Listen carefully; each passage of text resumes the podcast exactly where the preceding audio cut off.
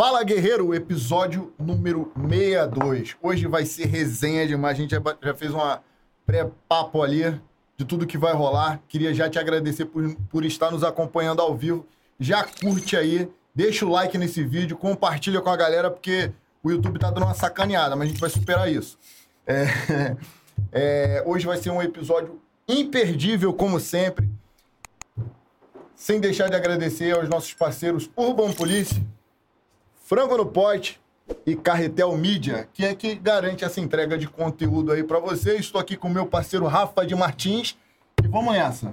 Fala, rapaziada, boa noite a todos. Agradecer a sua audiência. Peço aí que vocês curtam o nosso vídeo, compartilhem para para poder aí o YouTube dar uma relevância a esse nosso conteúdo e, e entregar para as pessoas que vão estar chegando agora em casa e, e ligando o, o, o, YouTube, né, para poder assistir aí o que eles quiserem. Mas agradeço muito aí por vocês estarem com a gente, nos acompanhem, que hoje vai ser muito bom. É um convidado que nós já queríamos trazer há muito tempo, porque ele tem uma história muito legal dentro e fora da polícia.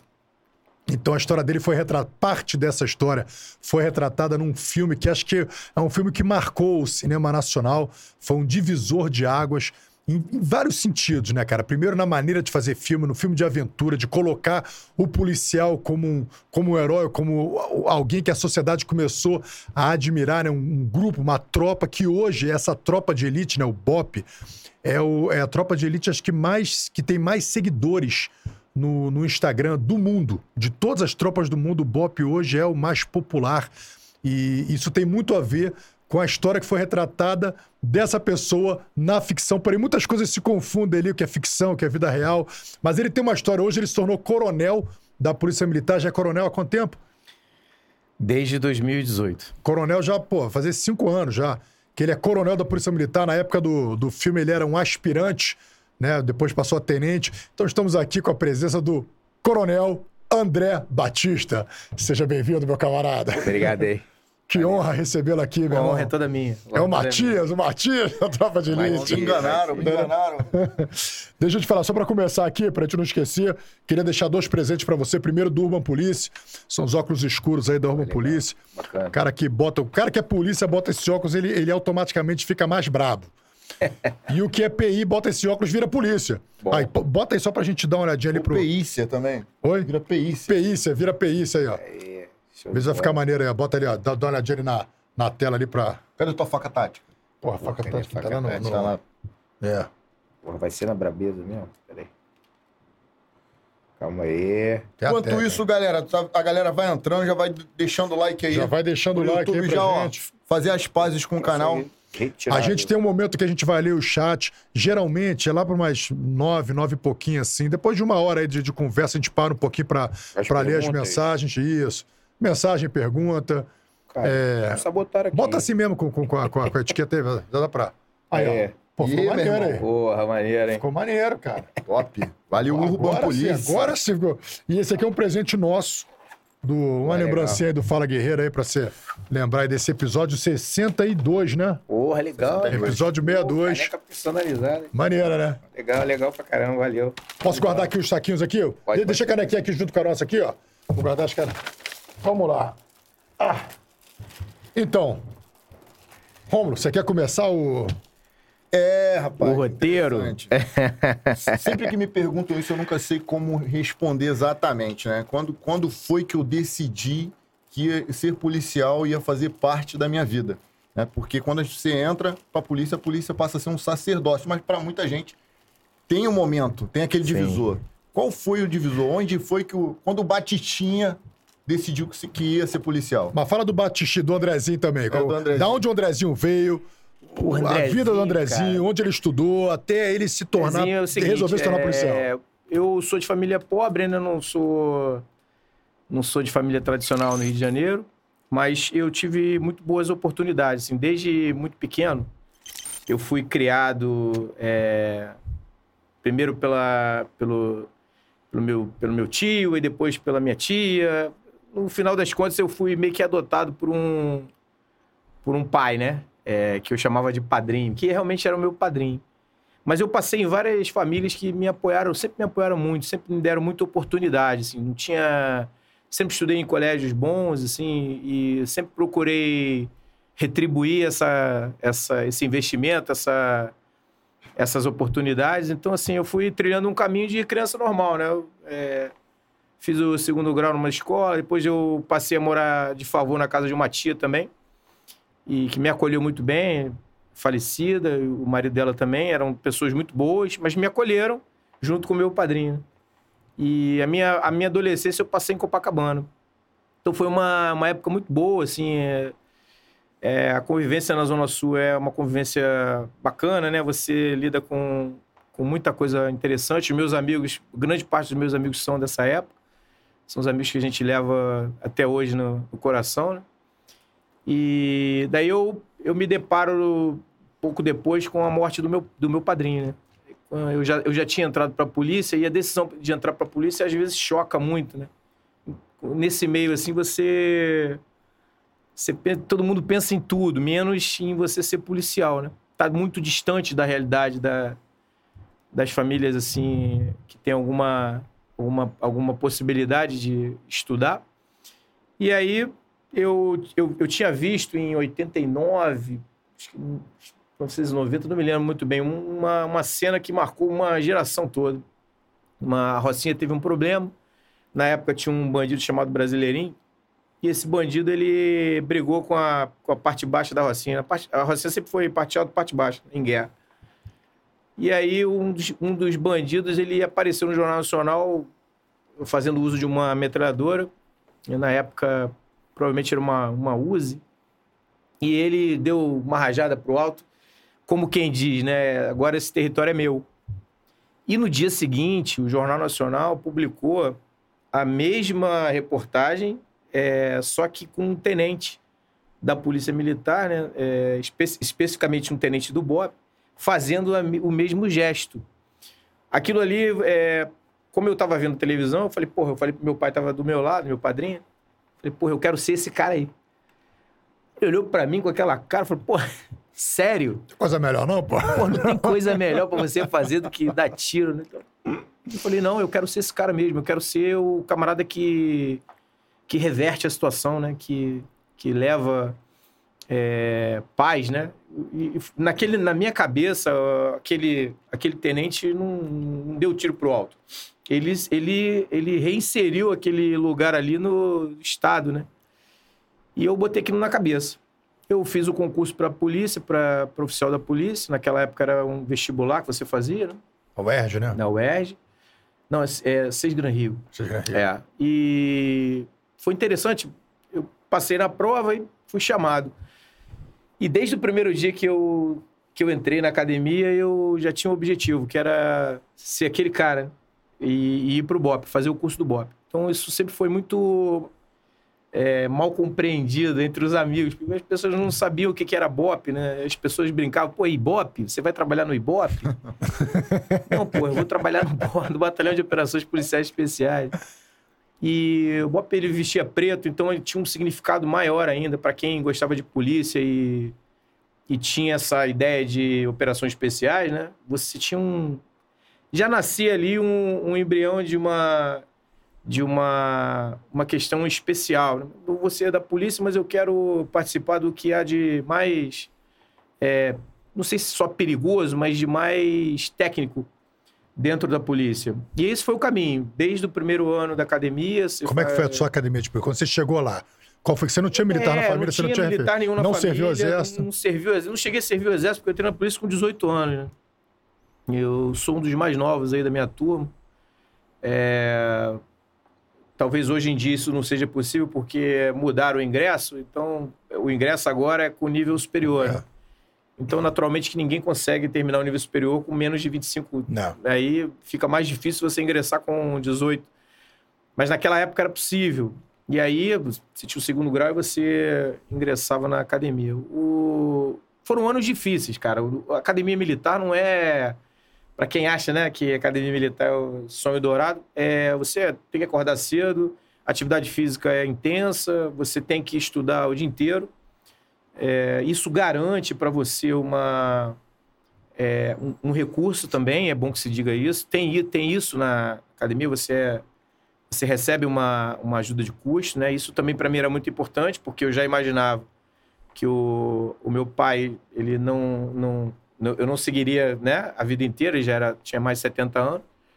Então eu tinha que pensar nisso, tinha que pensar em como eu ia me manter, é, como eu ia, sobreviver. Eu ia ter que trabalhar em outro, na, na iniciativa privada, eu ia ter que é, receber para estudar. Eu preferi isso, que era, era mais interessante e, e co coadunava com meu, o meu interesse inicial, que era baseado naquele, naquele, naquela fotografia, né?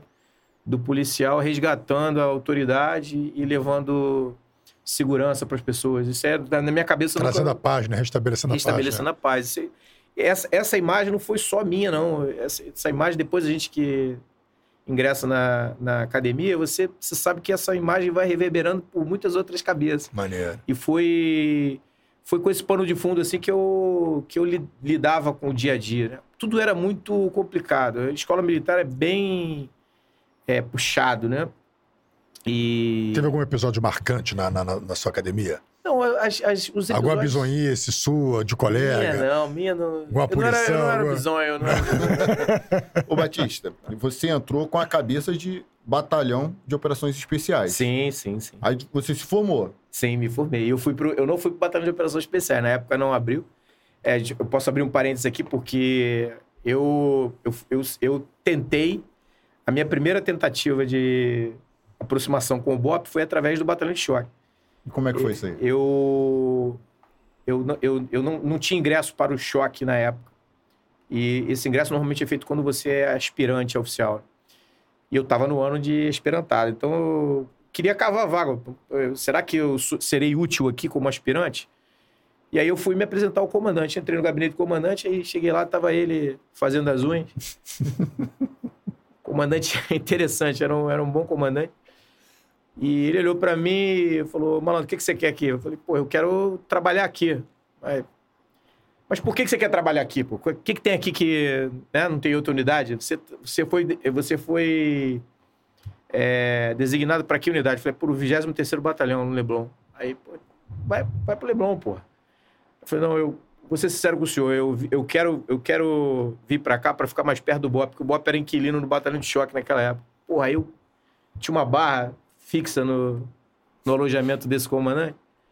Aí ele olhou para mim, malandro, fica naquela posição ali da barra ali, até eu esquecer de você. Aí eu fiquei lá. Ele fazendo as unhas. e eu grudado na barra, igual um, um grilo. Eu não podia fazer a barra, porque ele mandou ficar parado. Eu fiquei parado. Pô, só que você não consegue ficar parado o tempo inteiro, né? Você acaba, o braço começa, né?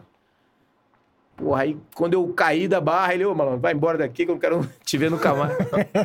Pô, foi a minha primeira experiência com, com um batalhão de choque. Graças a Deus, depois eu. Aí voltou pro 23 eu voltei pro 23 Conta como, é, como é que foi o 23 É, 23 Batalhão é no Leblon. É, Leblon, Ipanema, como, como é que era a vida lá, assim? Como é que era a vida? Quais, quais, quais são os problemas muito... que afligem o povo lá do, do, do, daquela área? É, o, são, sim, algumas comunidades, né, são, permeiam sempre ali a, área da Zona Sul. Então, assim, os índices dali são dinamarqueses, né, cara? Tem muito pouco problema, a verdade é essa. Mas, assim, tem algumas favelas que tinham problemas. A Rocinha é de lá, 23 É, a Rocinha nunca tinha problema. Pouco a Rocinha a gente conseguia fazer supervisão entrando com a viatura dentro da Rocinha. Você não entendia muito bem, né? Porque, como aspirante, você pouco ia pra rua. Os comandantes não deixavam você ir pra rua assim, os, os, os é, as ocorrências eram muito pouco, é, digamos assim, dinâmicas. Eram ocorrências de polícia, né? Você vê, a polícia, ela é, tem um trabalho excepcional em termos de assistencialismo. É uma instituição que ela permeia a sociedade praticamente toda, né? É, consegue alcançar toda a sociedade e leva serviços, presta serviço para muita gente e, e, e são são serviços muito positivos. É, isso é o que as pessoas não enxergam quando criticam, né? não conseguem enxergar o tamanho do, do benefício e é. da, da, da, quantidade de cidadania que se leva para essas comunidades. Nesses lugares, obviamente que havia conflitos. Houve ocorrências em que é, a gente teve que fazer operações, então, assim, Vidigal, por exemplo, era um inferno, que só tem poucas entradas, então Mas já naquela época o salseiro era garantido, assim. Você tem um, tem um largo ali, Largo do Santinho. E a gente passava poucas e boas ali naquele lugar ali. Mas como aspirante, você tem pouco recurso. Recurso que eu digo recurso técnico, né? Naquela época você... É difícil você imaginar lutar contra... Lutar, né? Mas é se confrontar contra fuzis que já existiam nas favelas e você de metralhadora de submetralhadora. Quer dizer, isso gera uma desvantagem clássica na, nas nossas incursões. Isso gerava um risco muito grande para as operações e aquilo me incomodava. É, ajudou, inclusive, a eu entender que era necessário você procurar mais técnica e se aprimorar. E eu comecei a fazer curso, comecei a, a me interessar mais. Aí veio o curso de operações especiais. Aí, em 96, isso.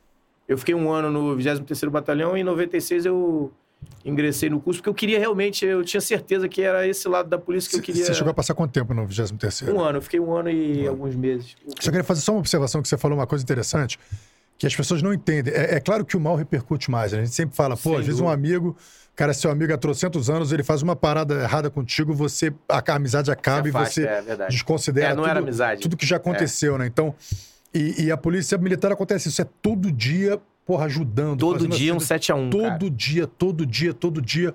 E quando acontece uma coisa, aquilo ali se torna. Eu lembrei agora desse. Cara, e, e são coisas das mais absurdas. É, é, desde você combater um crime, você trocar um tiro, você prender um traficante, até você trocar um pneu. Até você agora, recentemente, não sei se você lembra, tinha um cara pelado na, na, na, na linha. Acho que estava na linha vermelha ali, tentando, linha, querendo pular. Linha Pô, meu, cara com, com, com é. um bingolim, pô, esquisito pra cacete, todo pelado, maluco. Aí os PM foram lá, tiraram o cara, abraçaram o cara, consolaram o maluco. Cara, é, é, é as coisas mais absurdas que você possa imaginar. Impedir um, um, uma tragédia. Você tá falando dessa. Eu lembrei de uma situação, você perguntou do 23. Eu acho que eu já contei essa história, mas o. o um, um dos fatos, assim, você lida com esse tipo de doença mental o tempo inteiro, né? Você não. Ninguém tá livre disso. E certa vez a gente pegou um camarada que tinha um problema mental também, mas ele estava pelado e ele se achava um coelho.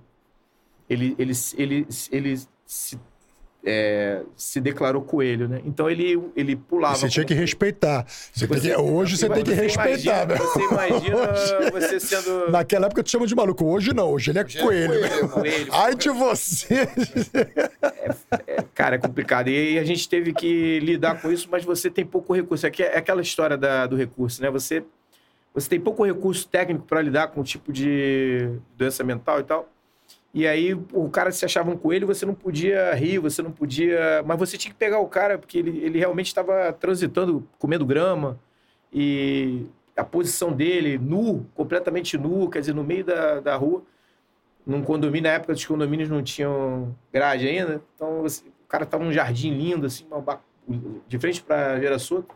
Pô, e vai que ele resolve fazer aquelas coisas que o coelho gosta de fazer. Porra, aí fudeu. Porra, aí. Mas, cara, tinha um, é engraçado porque tinha um policial com o nome de coelho. O nome dele era Coelho. Então, porra, a sacaneada foi geral, né? Atenção todos os carros, atenção. Isso na madrugada é foda, não tem jeito. Atenção todos os carros, o coelho tá solto.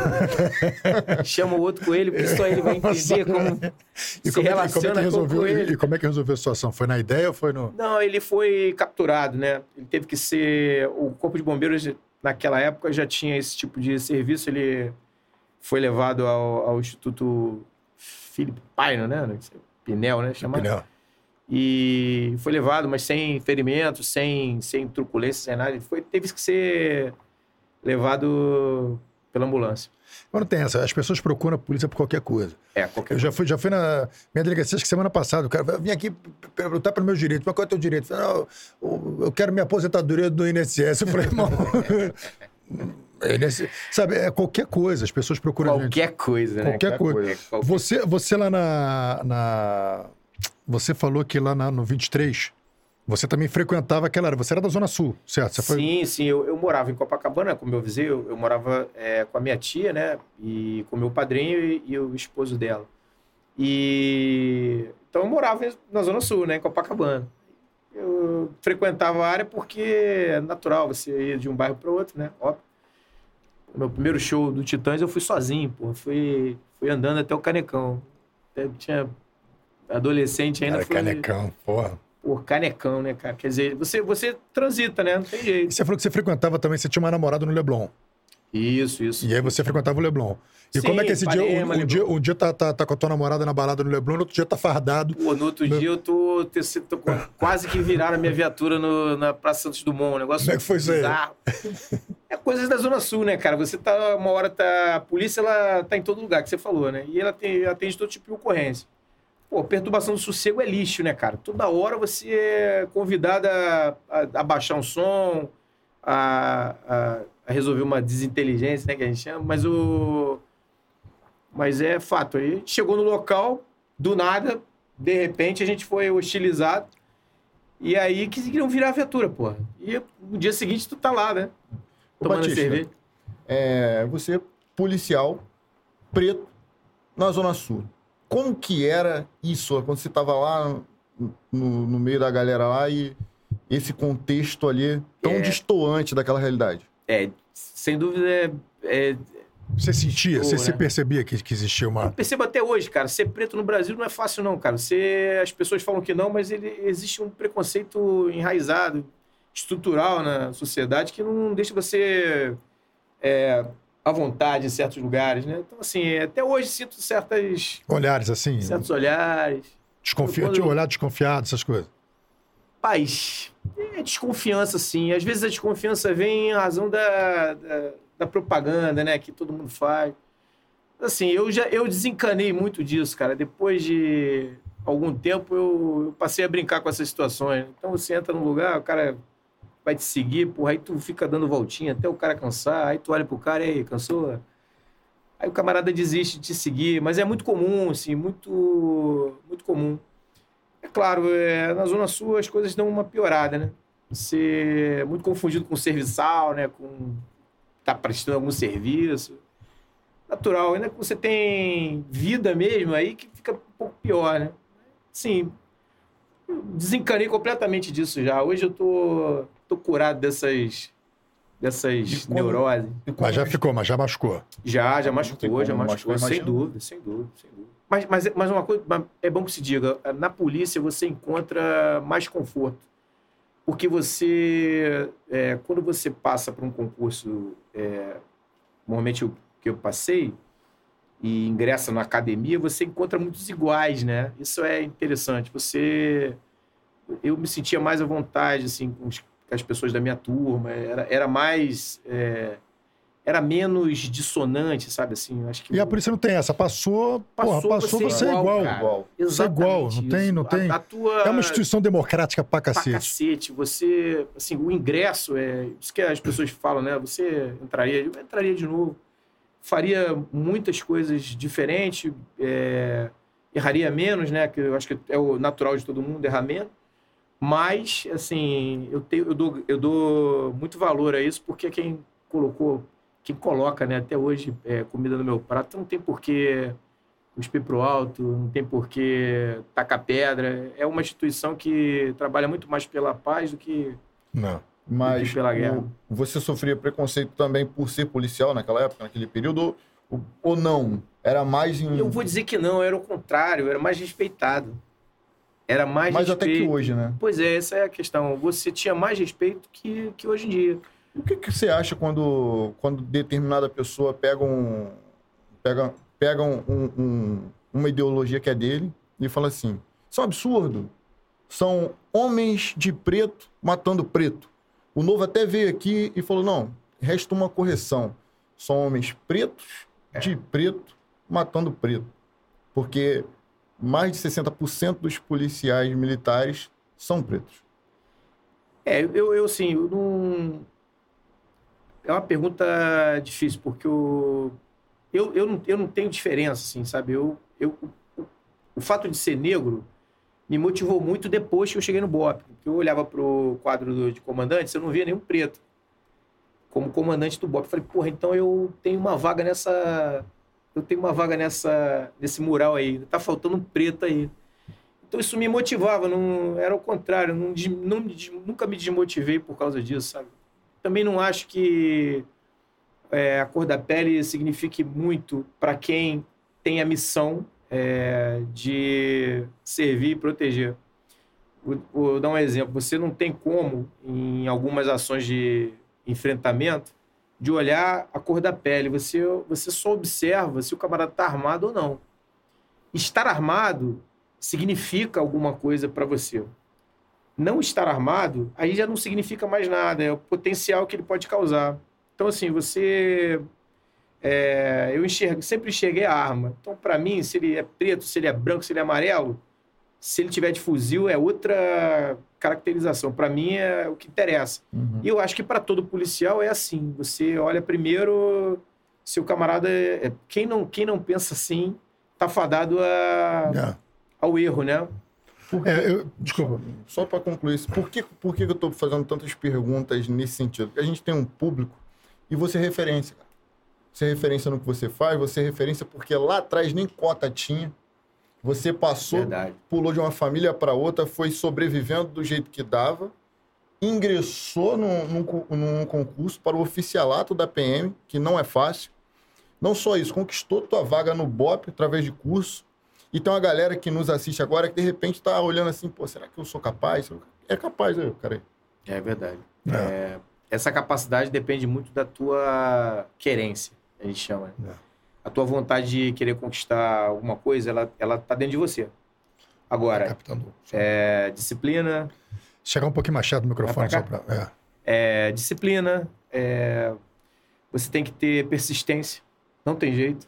É uma, das, uma das coisas que, é, que me mantiveram alerta foi, foram, foi, uma das coisas mais importantes foi a disciplina ela é fundamental. Qualquer, qualquer êxito que você se proponha a realizar, né? Qualquer tem que ter disciplina. Sem disciplina você realmente não consegue chegar lá não. Mas acho que você fala é uma coisa assim que uma coisa que sempre me incomodou muito foi, mas assim a mim, tá? Dentro da dentro da percepção de mundo que eu tenho como policial também, de falar que a polícia é racista, né? Eu falo, cara, o que faz a diferença para mim é o comportamento e, e, a arma. A pessoa está armada e está. Sim, o comportamento é muito importante. E está e, tá com um comportamento que o, o, os poucos anos de polícia que eu tenho, vamos, vamos fazer 10 anos esse ano, né? Que ainda assim, eu considero pouco, porque realmente, assim. Porra, é. Faltam 20 anos. Faltam 20, Não, a gente aprende muito. Cada ano de polícia é muita coisa que você é vive. Muita coisa, é muita é coisa. Muita coisa.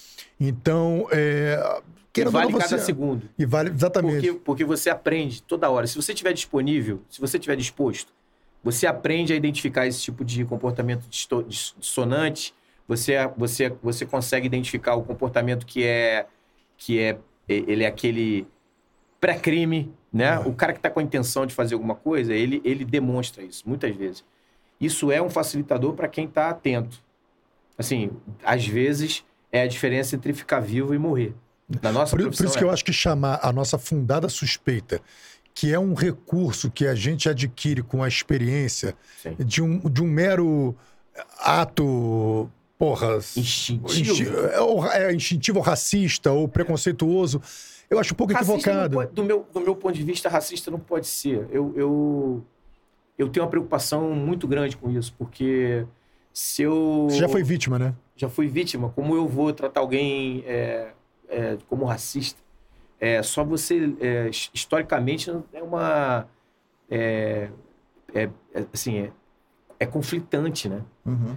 E, e, é complicado a história do Brasil, a recente história do Brasil é muito complicada. É muito recente também. É muito recente, pô. A gente, tem, a gente tem a história que começou no século XVII, praticamente, Não. em termos policiais. E aí você, você lida com uma certa questão de, de aparecimento, né? De, de colonização que, que obviamente vem é, enraizada na, na, no comportamento até de quem era nomeado como policial. Né? É. Agora, isso não quer dizer que hoje a polícia seja assim.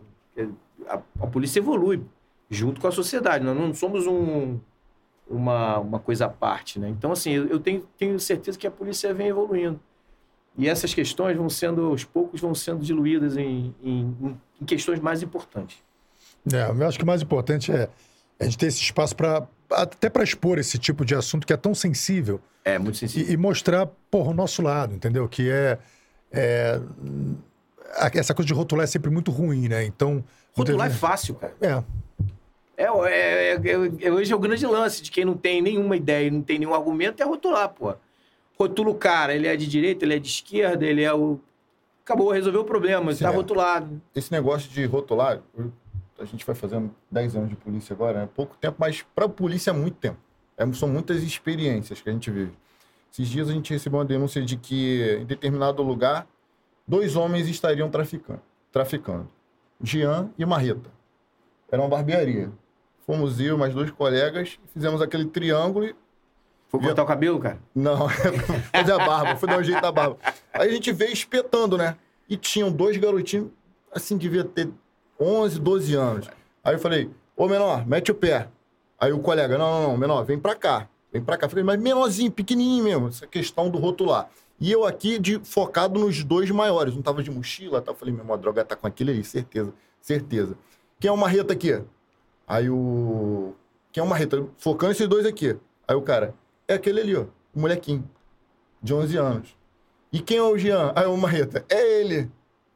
Aí o colega olhou pra mim, tô te falando. Aí a gente foi dar uma geral no moleque, o moleque montava na bike, ia na boca, buscava droga e ficava vendendo ali pedacinho, pedacinho. Isso porque a gente rotulou, a gente foi nos dois maiores e já, eu, eu já tava dispensando os menores. Essa é a questão do rótulo. A gente já vai com, com, com, com uma, uma mentalidade, pô, vai ser aquele ali, ó, porque aquele ali tá usando o cabelo assim, assim, assado. E, e poderia ter custado desse, um Ah, desse moleque tava tá armado, é. custado a vida. Pois é. Verdade. É, mas, mas, mas a gente também erra. E com 10 anos. Não, vivendo e com 20 aprendendo. anos- Pode Não, ser que a é- próxima abordagem agora vai estar as crianças, o bebê de colo, é, todo o mundo. Que, o, Pode que ser uma- prega, o, que, o que a gente prega nas, nas instruções, é, isso é muito diferente. É, assim, a nossa convivência, a nossa vivência aqui no Rio de Janeiro, ela é, é bastante complicada, né? É complexa, né? Então, quando você vai abordar alguém, o que você tem que ensinar para um policial? De que existem várias possibilidades. Ele, o, o, o problema pode surgir de qualquer lugar. Quando ele, pessoalmente, descarta a técnica e começa a pensar só no que a referência dele, que a gente chama de marco referencial, esse é o problema. Porque aí ele dá as costas para um, um provável risco que ele não consegue mensurar na hora. Então, assim, o que você. Qual é a melhor doutrina? É aquela que não elimina nenhuma possibilidade. É a possibilidade de, de você reduzir ou mitigar o risco até perto de zero. Isso é que diferencia as tropas especiais. Você, você pensar que é- existe a possibilidade, sim, do garoto que é o, o- o menorzinho que você descartou, ou a mulher que você descartou, ou aquela senhora que você tenha descartado, de te ofender, de, de ter a tua integridade. Então, quando você vai para um treinamento de alto nível, você lida com isso. Eu cansei de colocar aluno nessa condição. Mas por quê? Porque o camarada nunca mais esquece daquele exemplo que foi. é, que, que realmente tocou a, a, a sensibilidade dele na hora do treinamento. Então, assim, é, aqui o que acontece é isso. Se você lida com um ser humano, não está escrito, não está rotulado nele se ele é do mal ou se ele é do bem. Difícil as pessoas, você fazer as pessoas e, e entenderem Entenderem. isso. Que você tem essa experiência de Essa é a treinamento. questão. Então, nem sempre é, o, é, o- é agressividade total. Não. Não é agressividade. É a, é, é a mitigação do risco. O policial ele, ele, ele, ele, ele tá muito mais preparado quando ele pensa realmente que pode vir de qualquer lugar. A ameaça ela, tá, ela é constante. Você está na rua fardado ou você É. está em operação, é, que seja na sua uma operação de, de, de investigação, você está sujeito a ser emboscado, a ser é, ameaçado. Você, você viu um vídeo, você viu um vídeo que está circulando agora nas redes sociais? Duas mulheres, uma carregando a outra, outra parecia que estava passando mal. Aham. Aí aparece um terceiro, um homem para ajudar, Pra A, mulher, ajudar. a mulher cai no chão, ele aparece. Eu não sei até onde é verdadeiro aquele vídeo, mas, pô, pode, pode acontecer. acontecer. A mulher vem por trás do cara, faz alguma coisa com o cara, não sei se dá uma facada, Uma ou, facada. ou uma parada, e o cara cai ali, elas roubam o cara todo. Eu falei, meu irmão, eu fiquei olhando para aquela parada, eu falei, caramba, Parece bicho, filme, né? que merda. Que, olha o que É. botou na minha cabeça esse vídeo. Se tiver uma mulher passando mal já, meu irmão, olha só, você se afasta. Vem cá. É, A mulher, que isso, minha amiga tá tá passando mal, cara. Rafa, o- o- a questão da abordagem, hoje muito né, questionável e tal, é justamente essa. O policial ele tem que certificar de que não tem ameaça. Porque o, o- eu não quero ser o cara desse vídeo, entendeu? Eu não quero ser o exemplo. Não quero, pô. Tenho filha, né? Um beijo, filha. É, um beijo, esposa. Um beijo, enteada. É. Um beijo, mãe. Porra, você não quer ser surpreendido com uma facada, com um tiro, pô, vindo de, um, de uma distração. Pô, não cabe mais, entendeu? É, eu, eu diria até que depois de 10 anos de polícia, isso é ofensivo à tua, à tua capacidade de raciocínio. Você tem que lidar com a, com a ameaça. Não Tu jeito. concorda que, que, pelo que vem se desenhando através das narrativas, muitas vezes o policial ele tem medo da consequência, mais medo da consequência da abordagem dele. E se não verdade. for, e se não for, porque nós, nós temos também no- no- na, nossa, na nossa legislação a figura da legítima defesa putativa. Vou abordar esse moleque, o moleque faz aqui, pum! E não era o medo dessa consequência, cara, às vezes, e não, não digo isso por mim, né? tem decisões recentes em que o policial foi baleado na cabeça e o juiz entendeu que não era tentativa de homicídio, era uma mera resistência. Resistência. Entretanto, tem um outro vídeo, um policial na frente de um juiz, na frente do criminoso, sendo humilhado pelo juiz, porque o policial que não podia mais praticar arte marcial porque torceu a perna em decorrência de um confronto corporal com aquele cara, ele era o culpado de tudo, segundo a, percepção daquele juiz. Então, hoje, acho que essa série de narrativas ideológicas colocam quanto vale isso? Será- E agora, e se eu atirar? E se eu apontar a arma? E se eu botar a arma na cara dele? E um montão de gente olhando? E aquelas a câmera ali da padaria te, te- te focando também? Você vive no Big Brother, Você tá tocando no assunto das câmeras. né? você vive no Big Brother que ele limita a atuação. Mas é, pode ter o limitador que for. Se for uma câmera on-board, se for uma câmera de segurança, se for a própria limitação pessoal, você não pode ter dúvida. A dúvida vai te levar para o caixão. Esquece a dúvida. É melhor você responder vivo do que você é, ser carregado para dentro de uma. Melhor uma- ser julgado por É. sete do que carregado por seis, né? Aquele ditado que alguns Exatamente. usam aí. Eu, eu não, não, não. Não tem como você ter dúvida. Se você tiver dúvida, se abre espaço para ameaça, para o risco. E aí. é, não- e outra coisa, não tem que pensar com ódio. É, na verdade, não tem isso. É, é, é- é técnica. Então você, você vai sempre estar aliado à técnica. Não interessa se vai doer em alguém, depois você pede desculpa. Que você não pode é morrer. Isso é um fato que em qualquer força você precisa dotar os, os combatentes dessa, dessa verdade. É, olha, é preferível que você é, peque um pouco, é, sendo você policial mais novo ou, ou antigo, não interessa.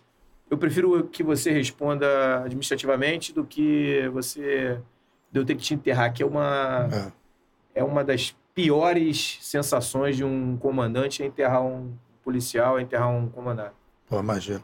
Uma coisa que eu faço, assim, já há um tempo, é, hoje em dia a internet, né, e, e a gente tem muito grupo de polícia e tudo, então vem muitos vídeos, né, de diversas situações, de diversos casos. Então, eu salvo todos esses vídeos num, num HD, HD.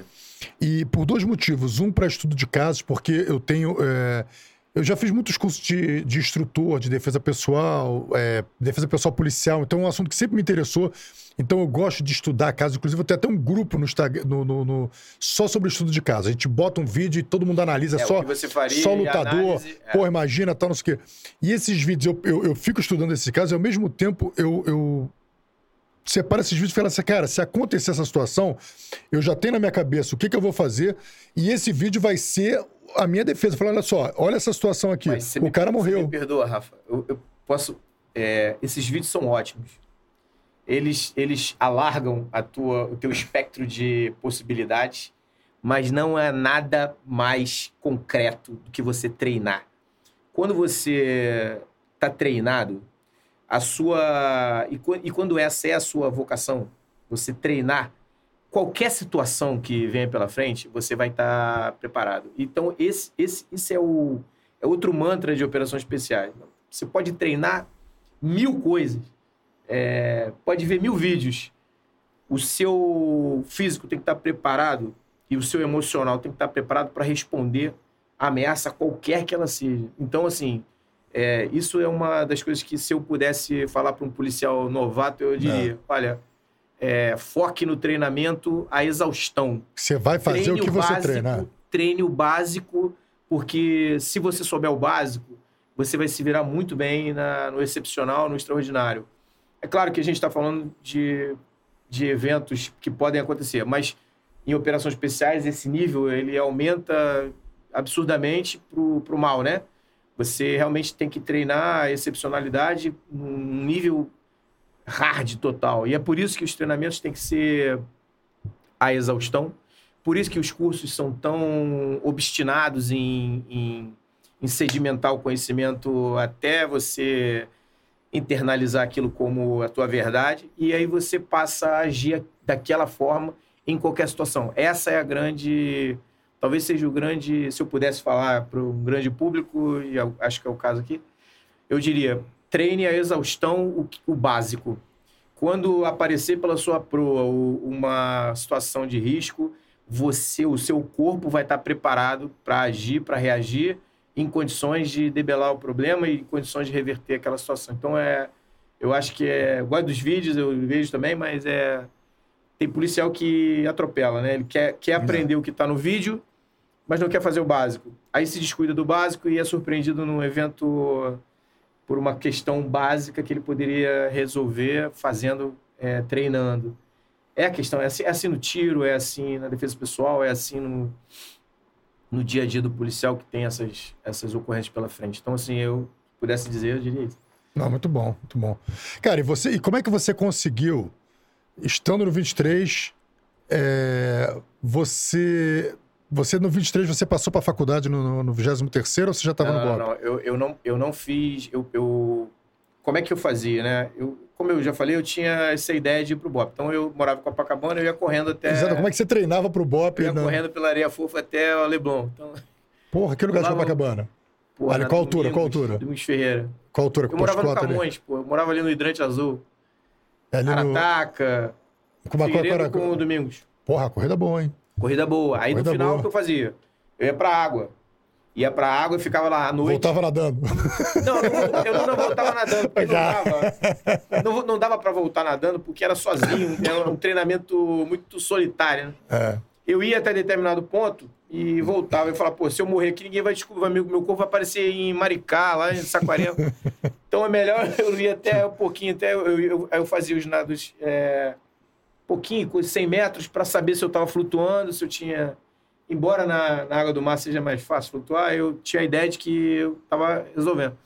Depois eu voltava, eu, eu ia até. Mas não sei se vocês conhecem ali, o centro comercial de Copacabana, onde hoje onde é o Copa Star. Tinha ali um, um, Tem um centro de Copacabana, tem um centro comercial e tinha um açaí ali, cara. Eu, eu comia um quilo de açaí e voltava para treinar, porque eu queria, eu queria suportar a comida dentro do estômago correndo. Eu sabia que eles iam fazer isso comigo durante o curso, né? me encher de comida e depois eu mandar eu correr. Isso é fatal para o aluno. O aluno com a barriga cheia ele fica pesado. Se abate aquela, a respiração. abate aquela, aquela lombeira, né? O camarada, ele... E eu não queria sucumbir daquele jeito. Eu falei assim, não, né? essa não vai ser. Aí eu corri, eu comia o açaí, depois vomitava tudo e voltava correndo. E aí era isso, o treinamento era isso. Quando eu falei, bom, aí agora, né, tem que esperar o curso abrir. Aí o curso abriu, eu me matriculei. Eu me matriculei no curso, fiz o curso, mas eu tinha matriculado na PUC. Na PUC, eu, eu fiz aproveitamento. Mas o TAF foi tranquilo, você passou o TAF tranquilo, já estava batendo tudo. É, tava. Tá. Ah, naquela época era, era voando, 22 anos, pô, não tinha como não voar, né? E, mas, mas foi interessante, foi, foi uma, o, o, assim, a, o ingresso no COESP é, é complicado. Assim, acho até que hoje está mais complicado do que antes, mas já era complicado, porque as corridas são longas, elas são, tem um, é, são íngremes, né? Tem metade de 5 km de, de, subida, 5 de descida, você tem que fazer aquilo abaixo de 50 minutos. Era, era um tempo meio olímpico, assim, na época. Mas é, sobrevivi, né? E mais Alguns também sobreviveram. E, inclusive, mandar um abraço aqui para o meu turno, que é o melhor turno até hoje no, Passou pelo BOP, é o 96 barra 1. Maneiro. Somos E- e poucos vem cá, sobreviventes. e o- Fizemos assim- 27 anos de curso agora, em É 22 mesmo, de junho. 27? 27 anos de curso. Foi qual ano? Foi 90 e... 96. 96. 1996. Assim, a gente não fala, a gente não conta como é o curso, mas qual foi a sua sensação? Foi pior do que você imaginava? Foi o que você pior. imaginava? Não, muito pior. Tu, tu imaginava Muito uma pior. coisa muito ruim. Não, mas imaginava muito ruim, mas. E foi é, pior do que tu imaginava. pior, muito pior, assim. é. Você. Privações de toda a natureza, né? Você se priva de todos os confortos que você existe. Por- Por isso, talvez hoje você dê tanto valor ao conforto que você tem, porque você passa o pão que já amassou, então você dá valor ao prato de comida, você dá valor ao sono que você, né? Você tem, a, a cama que você dorme, o teto que você é que tudo isso que é. As pessoas que que te amam. é, você, você é privado de absolutamente tudo, de tudo. De... Mas é, tem um objetivo, né?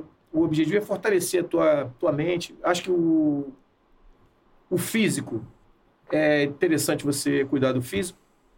Naquela época, é, é óbvio que isso fazia todo sentido. Isso equaliza, isso equaliza o, o, o- as, as, as chances, né? Então é democrático também, você você acaba nivelando todo mundo, pô, se a prova é isso, tem que passar, tem que passar. Quem não passou, não passou.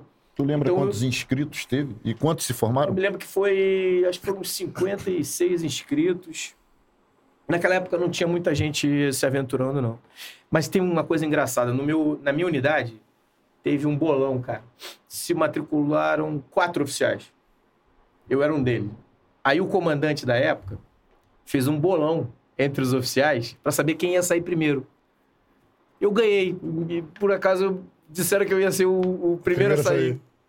Porra, eu fui o único que restei daquela galera. Todo mundo foi desligado e eu fui o que restei. Esse comandante foi o comandante que me.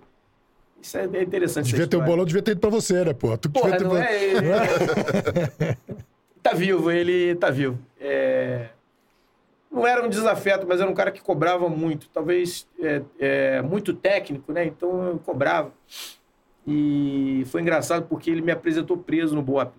Cheguei no BOP com escolta, porque eu fui preso pelo comandante antes de chegar no BOP. Eu fui, eu fui, me apresentei na unidade, e aí ele ele estava lá na unidade um sábado ou domingo. Ele estava conversando com outro oficial, mas não falou comigo. E como era uma distância de 100 metros, eu entendi que não era para me apresentar. Falei, porra, eu tô aqui, tô sábado, tô careca, fudido, tudo arrebentado. Eu vim aqui só pegar meu coturno, o camarada me chama, é o meu comandante, mas ele me chama, não tô apresentado a ele. Ele chamou o camarada que estava comigo, né, um tenente, mas não me chamou, pô, ele queria falar comigo? Não queria falar comigo, né? Então eu fiquei quieto, 100 metros, falei, tá bom. Aí quando eu voltei pro. Me apresentei já com a caveira no peito, ele, pô, você não se apresentou pra mim aqui no dia tal. Dois dias de cadeia, cheguei e fez questão de eu ser apresentado no BOP com escolta, escolta de um major. Também é, é, tá vivo ainda hoje. Mas hoje é, foi, foi me visitar no choque, esse comandante. Aí chegou no meu Mas gabinete. passaram-se 27 anos e não foi esquecido. É, mas por que, por que não foi esquecido? Porque ele voltou na minha unidade é, ao- recentemente, em 2019. Ele foi na minha unidade e foi lá falar comigo. Paradoxo total, né? Eu não fui falar com ele, mas ele foi falar comigo nessa, nessa oportunidade. É um grande comandante, reconhecidíssimo como um grande comandante. E aí ele, porra, ele viu uma, uma certa solenidade que a gente estava fazendo. Pô, ele se emocionou e foi lá falar comigo, cara. Legal pra caramba, foi no meu gabinete. Aí eu acho que ali se desfez o, aquela, aquelas. Porra. 20 e tantos É, anos depois. de mago. E a polícia te dá essa oportunidade, né, cara? Isso que você falou no começo é muito interessante. Você, por diversas vezes, as, as, as situações te colocam em. em as, as ações te colocam em situações em que você pode é, exercitar o perdão, né? Exercitar o, o- a boa convivência. E deixa eu Não te fazer uma pergunta. Aí você passou aquele, foram três meses de curso, né? Três meses Aquela sugação e tal. é. E como é que foi a formatura? Assim, você sabia quando ia se formar? Não, a gente não avisaram? Qual, qual foi Não, a a não sensação? sabe. Qual foi, como é que foi esse momento pra você? Então a gente não sabe. A gente existe um momento no curso em que você é obrigado a, a- é, digamos assim, a, a escapar Você é obrigado a escapar. Quando você escapa, você sabe que está perto do fim. Né? É uma situação. Eles te colocam numa situação adversa e você é obrigado a. Porra, agora tô. Né? Acabou. Eu acho que acabou. Mas aí você é levado a uma, uma outra situação e pô, você fala, não acabou não, cara. O negócio não acabou não. E aí a tua cabeça já está acostumada e ela, ela vai naquela onda, né? De, pô, minha mãe tem amanhã, tem de novo. E quando está se preparando para o dia, do dia seguinte, é que você recebe os familiares, né? Os familiares estão estão numa, Você chega correndo e você vê eles, né? É, você, você se depara com, com aquela situação que é uma situação é, de resgate. Você, porra, a tua família tá ali para te resgatar, né? É um negócio legal pra caramba, cara. É, é indescritível. Ficou emocionado? Não tem como você esquecer o dia da formatura no, no Coesp. É um negócio é um peso, é um alívio que você. E é, é uma bobagem, né? Um... A gente brincava no, no curso, a gente teve. O nosso coordenador, ele. Acho que você já deve ter, ter entrevistado ele, o, é o Capitão Storani.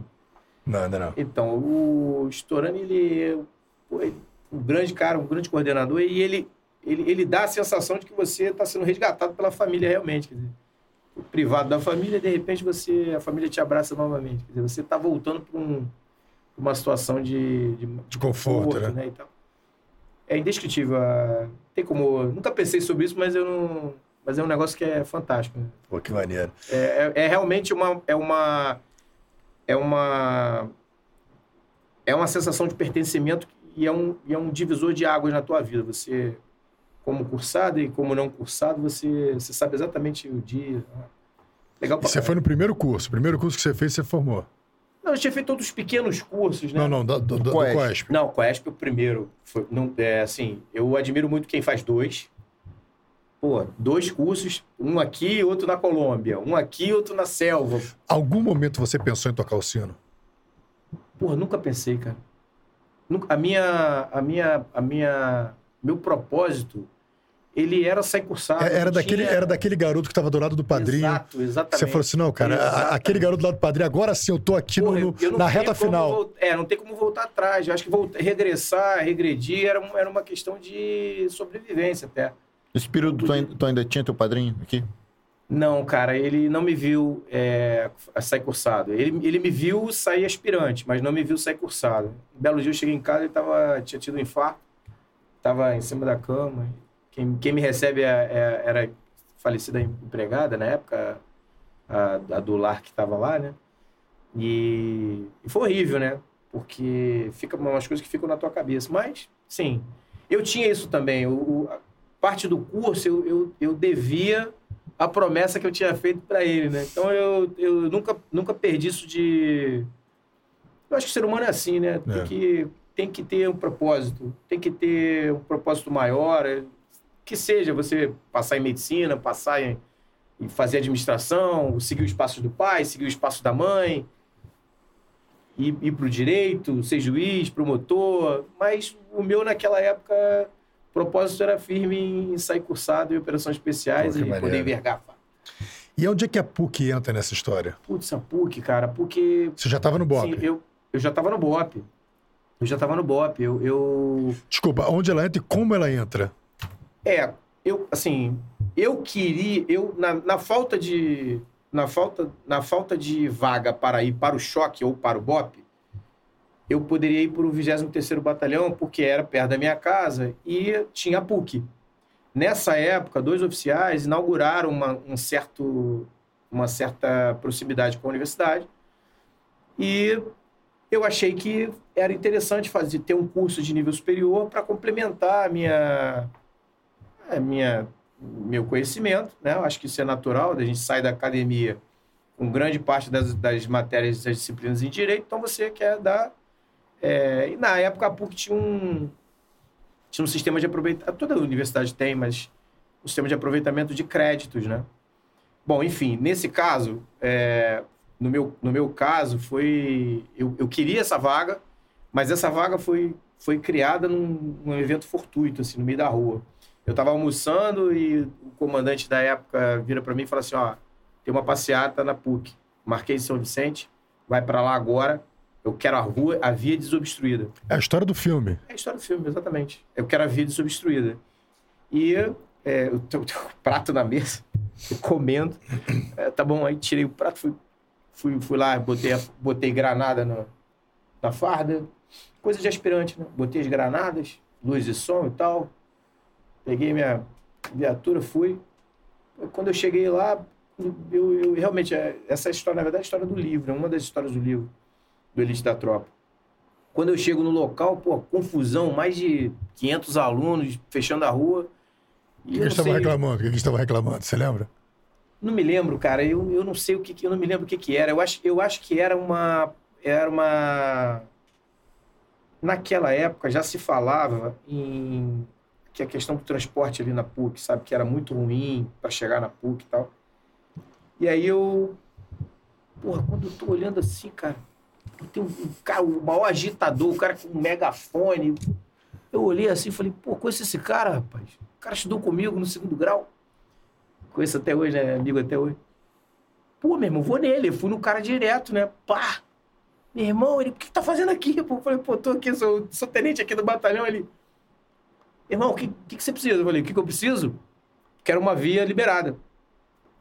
Dá, dá para liberar uma via? Agora! Atenção, anos, uma via liberada aí, tá, assim, e eles liberaram a, a via e, e, os carros começaram a passar, o trânsito fluiu. Pô, melhor tenente da, da polícia, né? Na... Cara, que moral, meu. Que, Porra, meu que capacidade. capacidade de negociação é, é né, absurda. Porra, aí, cara. Coisa de Deus, né, bicho? Cara, tô lá na passeada cheio de granada, né? Pô, aquela coisa hostil, né? Porra, daqui a pouco alguém batendo nas minhas costas. Pô, eu. Pois não, senhor. Era um senhorzinho. Ah, tudo bem, eu sou vice-reitor comunitário aqui da PUC. Eu gostei muito do, de como o senhor lidou com a, com a, com a situação. Eu gostaria de saber se o senhor quer estudar com a gente. Toma meu cartão aqui, me liga e tal. Porra, eu na hora não, não liguei, eu tava focado na missão, não tinha. Desobstruir a via, porra. Eu, meu almoço tava esperando. Porra, cara, aí. Depois eu liguei para aquele senhor. Ele é o vice-reitor comunitário, foi quem facilitou, a, a, depois de dois anos, a, o meu ingresso né, por conta da, da, aproveitamento de créditos, né? Aí eu consegui a bolsa na PUC e me formei na PUC assim com bolsa. Eu também me formei em outros lugares com a, com a bolsa, né? Acho que essa é uma questão que a gente tocar a questão da de, de, ser negro, de ser policial. Isso, isso nunca foi empecilho para eu estudar, né? Então, depois que eu terminei a, a PUC, eu fiz uma pós-graduação na FRJ, depois eu fiz um MBA na, na, Fundação Getúlio Vargas e recentemente eu fiz um mestrado na, na EBAP, né, que também é a Fundação Getúlio Vargas. Tudo, todas elas com bolsa, assim, eu sempre fui muito sortudo, digamos é. assim. Aí, aí vem a pergunta do, do seu amigo Rodrigo Pimentel, que perguntou assim, mas que história é essa que de dia era amigo dos maconheiros e de noite prendia os. Que história é essa? Eu era amigo de maconheiro Se meteu uma filha da puta. Esse sempre foi o paradoxo do filme, né? Acho que talvez isso tenha encantado a, assim, a direção do filme. Mas o pessoal do, da PUC fuma maconha? Cara não sei. Duvido. não. Eu, eu duvido.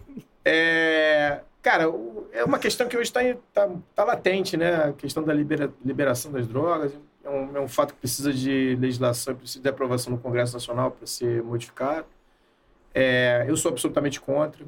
É, acho que é uma questão de saúde pública e eu, eu acho que a nossa saúde pública não está preparada. Nós não temos políticas públicas preparadas para receber é, essa demanda e eu acredito cegamente que isso é, o Brasil tem problemas muito mais importantes do que, do que esse, do que liberar a maconha. É, e os problemas que vão surgir, os médicos não vão conseguir resolver. Não vão.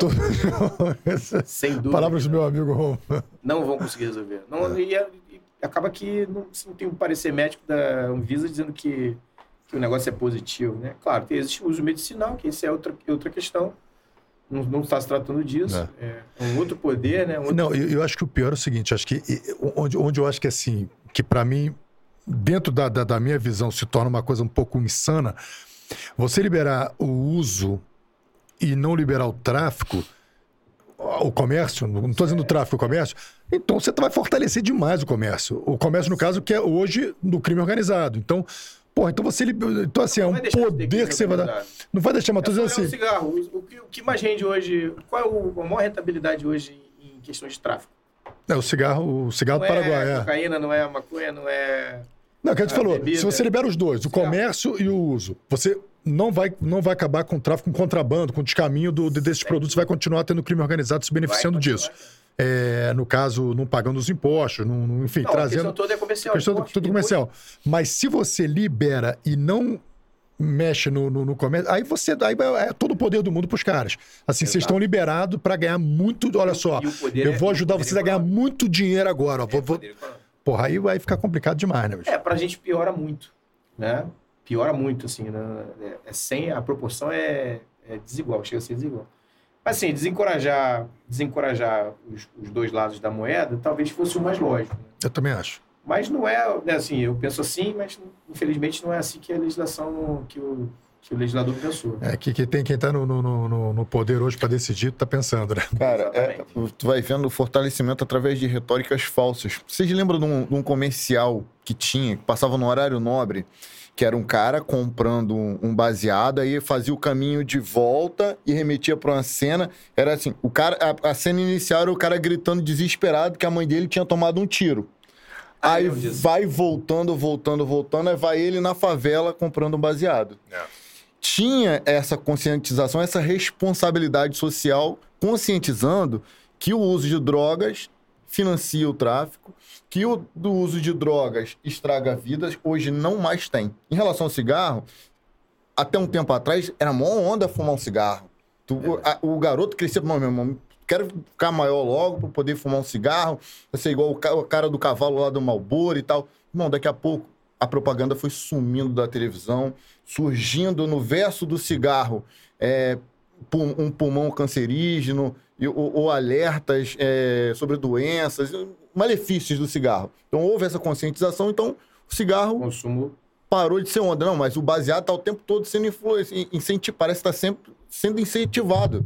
Quando houve uma má interpretação do que o. Acho que o Alexandre Moraes falou lá, ele, alguém entendeu que ele estava liberando. Aí uma garota postou um vídeo, esse vídeo viralizou. Ela falou: uhul, uhul, agora eu vou poder. Fumar tranquila sem ser chamada de viciada safada. Ah, viciada safada você vai continuar sendo, só não vai ser mais crime.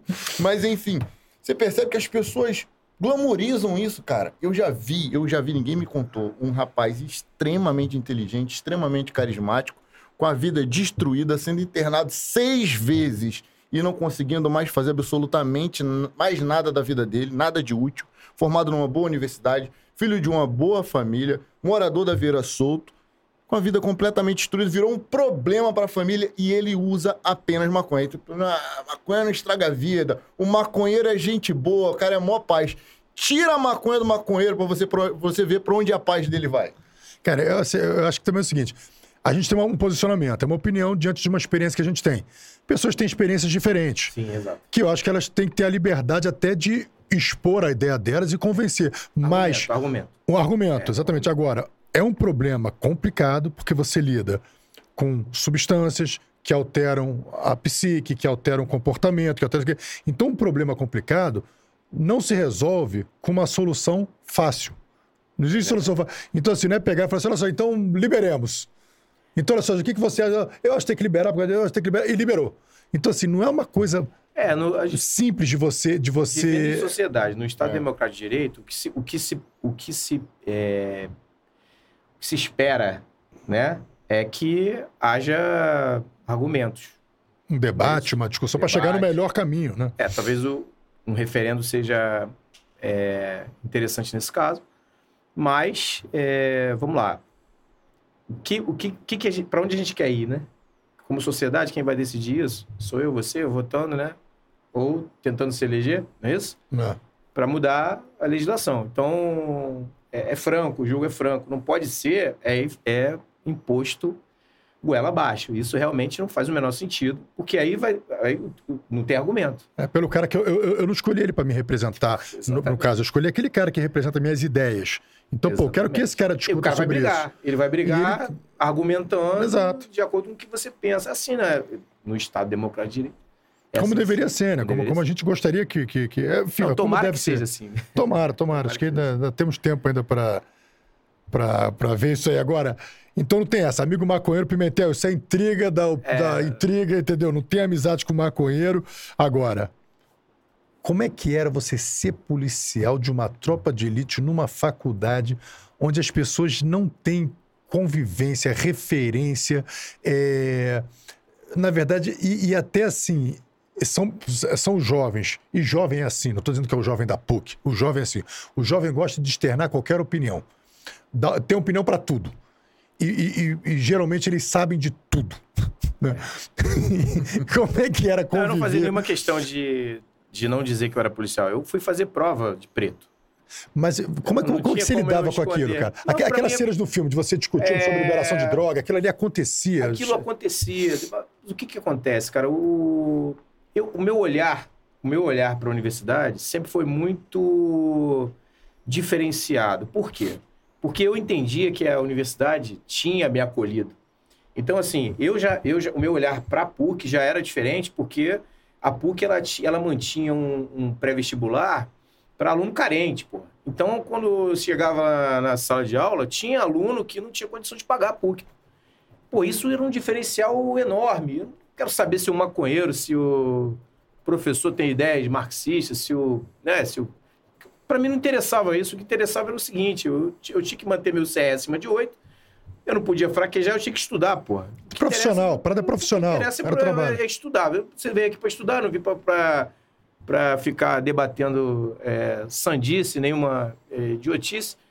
Apesar do que na universidade você cria esse tipo de representação, né? Mas eu tinha pouco tempo. Eu, é, essa questão é verdadeira. É, eu, eu fazia a universidade, eu ia para aula quando dava. Porque eu, como servidor, tinha que cumprir meu. Eu fazia à noite, chegava em casa meia-noite, não tinha carro, tinha que ir de carona e tal. Então, assim, não era fácil a minha. A minha eu, eu dispor meu tempo para ficar lidando com uma patricinha ou outra levantando bandeira, porra. Não, então, então, aquela, então aquela cena que você acabou com a passeata na base da porrada lá do filme, não aconteceu. não aconteceu. É então, gente, fiquei tranquilo que não aconteceu. Não, não tinha como fazer aquilo, né? Cara, na sua época lá no BOP, qual, qual era a comunidade assim mais difícil de trabalhar? Porra, sem dúvida, sempre foi o alemão. Sempre foi o complexo. O complexo sempre foi um inferno. E, e, por quê? Porque na época o BOP não era, não era, não tinha 50 homens na equipe, né? tinham 15. Então, normalmente quando a gente era acionado para ocorrências de, assim, de eh, guerra de quadrilha, né, de facção, essas, era sempre 15, eram 15 homens, cara. E aí, meu, era complicado. Era muito complicado. A gente até tinha uma, um, um certo nível acima em, em, em, razão do treinamento, em razão do equipamento diferenciado, mas era sempre problema. Teve alguma que você lembra assim no. no... Pô, tem que... várias, eu posso falar várias aqui, mas nenhuma vai ser. Eu nunca vou conseguir retratar uma. Uma, uma situação. É, assim, tem várias, cara. Eu estou tentando lembrar aqui, são muitas ocorrências, muitas ocorrências. E assim, todas elas com grande nível de risco. Mas eu, assim, se é interessante falar isso, eu, eu, é um número que eu gosto de ostentar, porque eu nunca carreguei ninguém é, baleado. Nem... Você já foi baleado? Nunca, nunca fui baleado. E nunca tive ninguém na minha equipe baleado. Isso, isso para mim é, era, era mais importante, assim, sabe? Eu, eu, eu, é, é, porque era sempre uma desvantagem, né? sempre foi muita desvantagem. Hoje a gente tem noção disso porque as câmeras flagram as, as quadrilhas, né? O armamento. É fácil você levantar voo de helicóptero e, e filmar a mil metros uma boca de fumo. Isso é fácil hoje com as câmeras que tem. Mas na época a gente não tinha como explicar como, como eram os, a natureza é, bélica né, dos combates. Como, como é que era difícil você... Quer dizer, é, é, pouca proteção é, individual né? O equipamento não era o equipamento que a gente tem hoje, né? O... Muita gente acha que o preto é, some à noite, mas não some nada. Isso é uma mentira.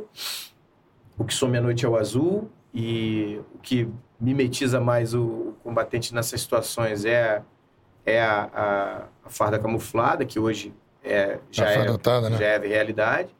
A duras penas, é de passagem, muito estudo, muita, muita, muita. Fazia a cabeça de muita gente. Não, preto, eu uso preto. Meu irmão, a técnica diz o seguinte, né? Tu, preto, tu tá aparecendo pro mundo inteiro.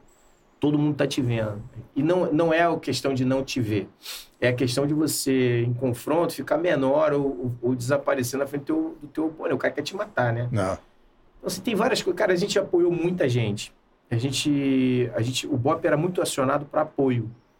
Então, por exemplo, as, as, unidades, quando não davam conta, elas é, socorriam do BOP. Então, assim, eu fui muito em apoio a muita gente. Tem, cara, tem milhões de ocorrências assim na cabeça, mas uma específica, assim, eu não, não lembro. Assim. Você, aquele, aquele personagem do Neto existiu? Existiu, cara. O Neto, ele foi baseado num personagem que realmente serviu no BOP. Era um cara extraordinário. o, o, Neto não ia se chamar Neto, ele ia ter o nome do. do Mas você tinha essa amizade? Você teve essa amizade? Não, com... não tive. É, aquilo é uma fantasia. Nós não nos ligamos na, na vida real, porque ele era de uma época e eu era de outra. Então, e ele faleceu em combate. Foi atingido por uma 45 na uma munição de 45 na femoral e faleceu.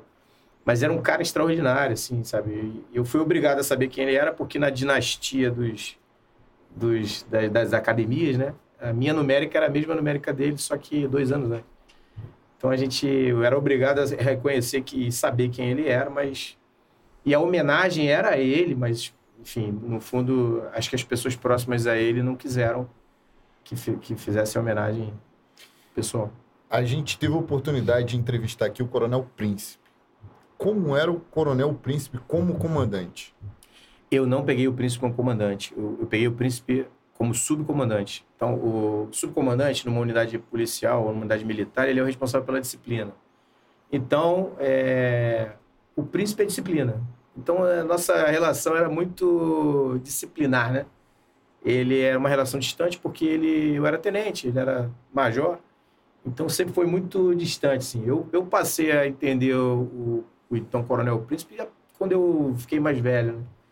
Mas enquanto tenente, ele era odiado, pô. Ninguém gostava do príncipe. o cara que é responsável pela manutenção da, da disciplina na unidade não pode ser adorado, pô ele tem uma, tem uma história de superação assim incrível, né? Sensacional. Eu, eu soube aqui nessa mesa que ele, que ele tinha perdido a, a, a visão no início da carreira e mesmo assim cumpria expediente integralmente quando ainda se recuperava do acidente. É. Ele é fora da curva, né? Ele, não. como comandante, ele. Uma pena que ele não tenha assumido postos elevados, porque ele ele retrata o Operações Especiais fiel, né? Um camarada que dedicado ao extremo. Se a primeira figura que eu, que eu encontrei no BOP foi ele. Eu, eu, eu, eu não era cursado, eu entrei no BOP, fui visitar o BOP, porque eu queria conhecer onde é que eu ia servir, né? Fazia parte do, da minha cabeça, eu tinha que saber para onde eu ia. Eu fui visitar a unidade. Eu cheguei na unidade, não encontrei ninguém, porque não era comum ter tanta gente na, na unidade. Eu fui entrando, né? Fardado, fui entrando. Aí tô ouvindo um barulho na, no alojamento. Quem era? Eu olhei assim de relance, assim, tinha um camarada limpando uma pistola. Sozinho, cabeça baixa. Porra, era o príncipe. saí, nem falei nada, saí fora. Cara, cara Como é que ele me vi aqui? eu quero nem saber se ia ser malandro. Lembrou daquele episódio no choque, não? Porra, não, cara. Já tinha. Já tinha passado. O episódio do choque já tinha passado. Mas eu tenho muito orgulho porque eu, eu tive a oportunidade de comandar o choque, né? E eu fui promovido a, a full no choque. Eu falei 2018, mas é mentira. Foi, eu errei. 2019. Teve um episódio que aquele coronel lá do início que te recebeu fazendo as unhas, te colocou na barra. Você reencontrou ele? Pô, tive a grata satisfação de, de reconhecer todo o conjunto da obra dele, homenageá-lo. Que eu acho que a homenagem tem que ser em vida, entendeu? E o camarada, ele prestou serviços assim, na minha opinião, né? E depois que você assume unidade, você, você vai estudar a história daquela unidade. E, e, a história também está em policiais mais antigos. Uhum. E eu fiz questão de homenageá-lo, homenageei e, e, pô, sensacional. Camarada muito nota 10, honrou aí a, a instituição até o, até o último minuto em que serviu nela, então, e até hoje honra, né? Tá vivo, 80 anos. É uma referência. É... Mas ele lembrou que tinha te deixado pendurado um tempão pra depois lembrou, mandar você embora? Não lembrou, não lembrou, não lembrou. Mas, é, mas isso ficou no passado. Algum, algum sentido devia ter naquele, naquele momento ali, ficar pendurando naquela barra. Mas aí ele foi homenageado, ele falou alguma coisa contigo lá? Não, ele, ele, ele, ele, por conta das histórias do livro, né? A gente comenta muito, fala sobre o livro e sobre os livros, né? Porque tem o Elite 1 e o Elite 2, né? E tem os, as histórias do filme. É, o, o, tanto o livro quanto os filmes, eles... eles é... Ficou conhecido na polícia, é, no mundo, na verdade. Cara, eu, eu sim, eu, eu ganhei muitos amigos e também perdi muitos amigos. Mas, no fundo, no fundo, assim, eu acho que ficou zero a zero, sabe? Quem, era, quem não era muito amigo e criticava livro, criticava o filme, porra, eu, eu alijei, procurei alijar um pouco da convivência, porque não, no, fundo não faz sentido. Eu acho que se você. Se, eu, eu como, como oficial, eu sei da capacidade que eu tenho e eu sei da, da colaboração que eu dei para as forças especiais. É, participando desses projetos. Então eu não vou ficar me sujeitando a criticar fulano, cicano, porque pensa diferente, porque fez um livro diferente, ou porque tem ideias, ou que entrou na justiça, pouco importa.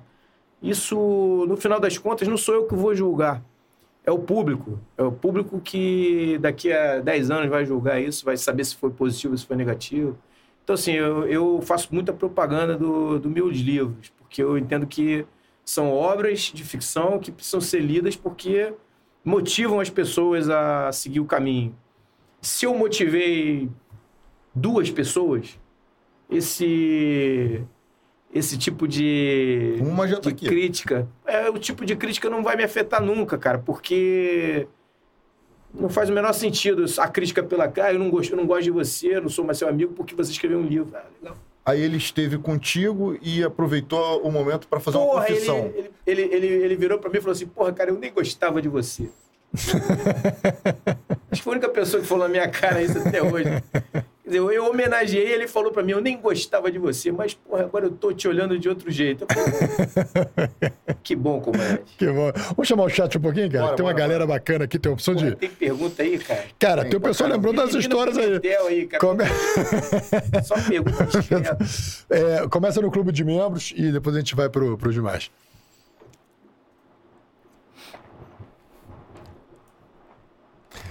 Ingrid Carvalho, grande Ingrid. Boa, Boa noite, bora para mais um episódio épico. Valeu, Ingrid. Ah, vou ler dali, né? Tira, tira É, essa, bota essa caixinha um pouquinho mais para pro lado aí. É, Hope viu o Rafa saindo da Cadepau hoje. Vai dar aula pra gente? Vou não, meu irmão. Fui lá só fazer lá uma visita piruando. mesmo. Tava lá piruando. tava, tava vindo pra cá, parei ali rapidinho, depois fui pra um outro compromisso. Mas valeu, meu camarada. Um grande abraço, É Renzo. que serviço, hein? É. Marcelo Patrício, Sargento Patrício, boa noite. Vamos para mais uma aula de polícia. Valeu, meu camarada. Sérgio Barata, professor Barata. Esse é um dos melhores da nossa polícia. Maneiro, né? Grande amigo. Denise Rivera. Ô, Denise, esteve aqui com a gente terça-feira. Sou fã de vocês e do entrevistado, um trio de heróis. Obrigado, minha querida. Teve aqui. Você me falou quando eu mandei a divulgação. Eu não conheço ela. Eu falei, pô, ela é pô, um- uma lenda aqui na nossa polícia. Obrigado, Denise. Beijão pra ti. Antônio Duarte, grande Antônio Duarte, está sempre aqui com a gente, advogado da minha família, não deixo de falar sempre. Boa noite, doutor Antônio, grande abraço. E firme aqui no Fala Guerreiro todo episódio. Todo episódio está aí com a gente. Paulo Omar Bucaneiro, QAP, boa noite. Rafa Rômulo, aqui é o Paulo Omar Bucaneiro de Massachusetts. Sempre ligado aqui nos Estados Unidos. Audiência nota mil. Mais um episódio top. Parabéns a todos. Obrigado, Paulão. Grande abraço, meu irmão. Audrey, nossa professora.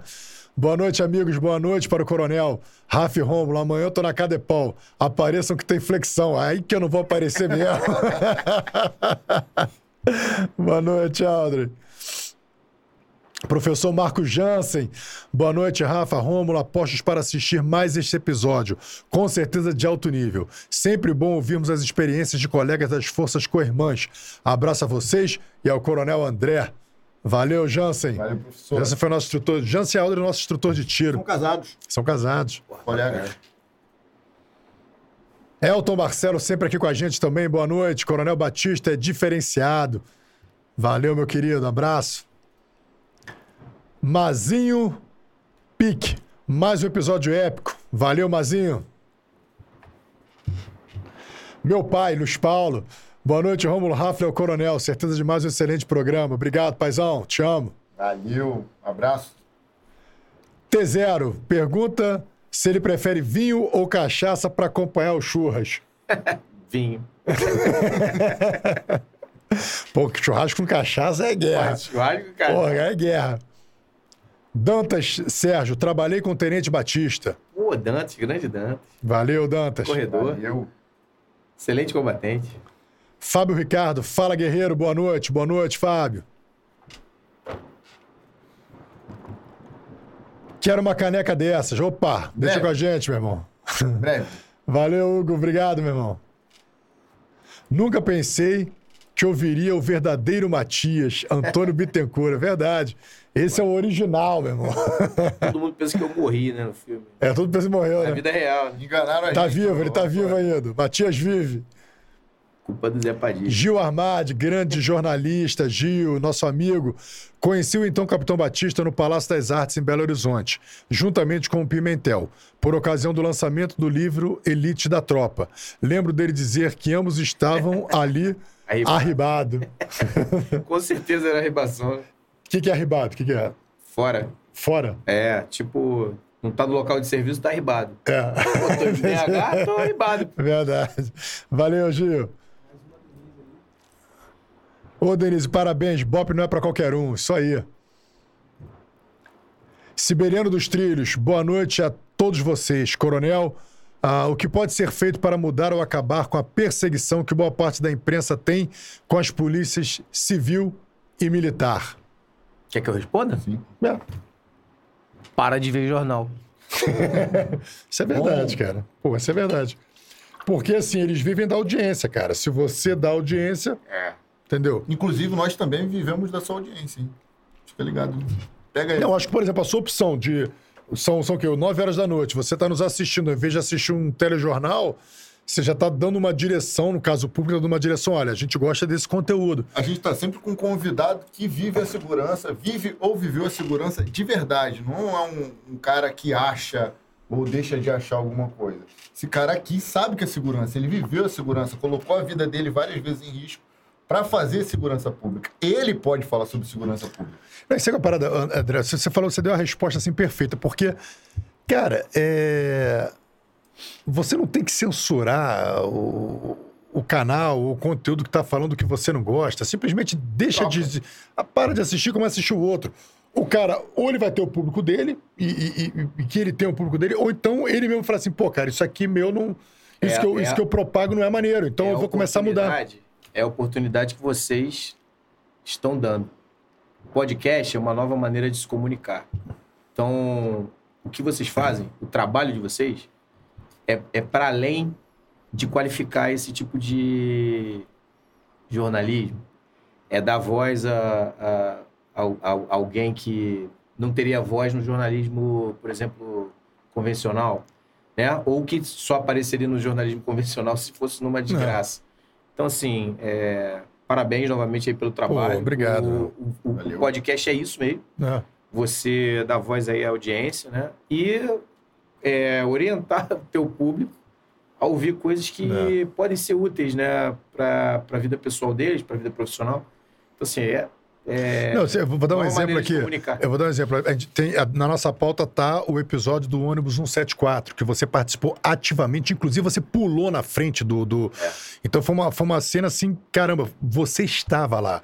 Então, o que a maioria das pessoas escutam sobre o 174 foi aquilo que o jornal. a interpretação do jornalista sobre aquele fato, que não está, eles estavam ali de fora, mas não viam as conversas, as decisões que tinham que ser Sim. tomadas, interferências ou não.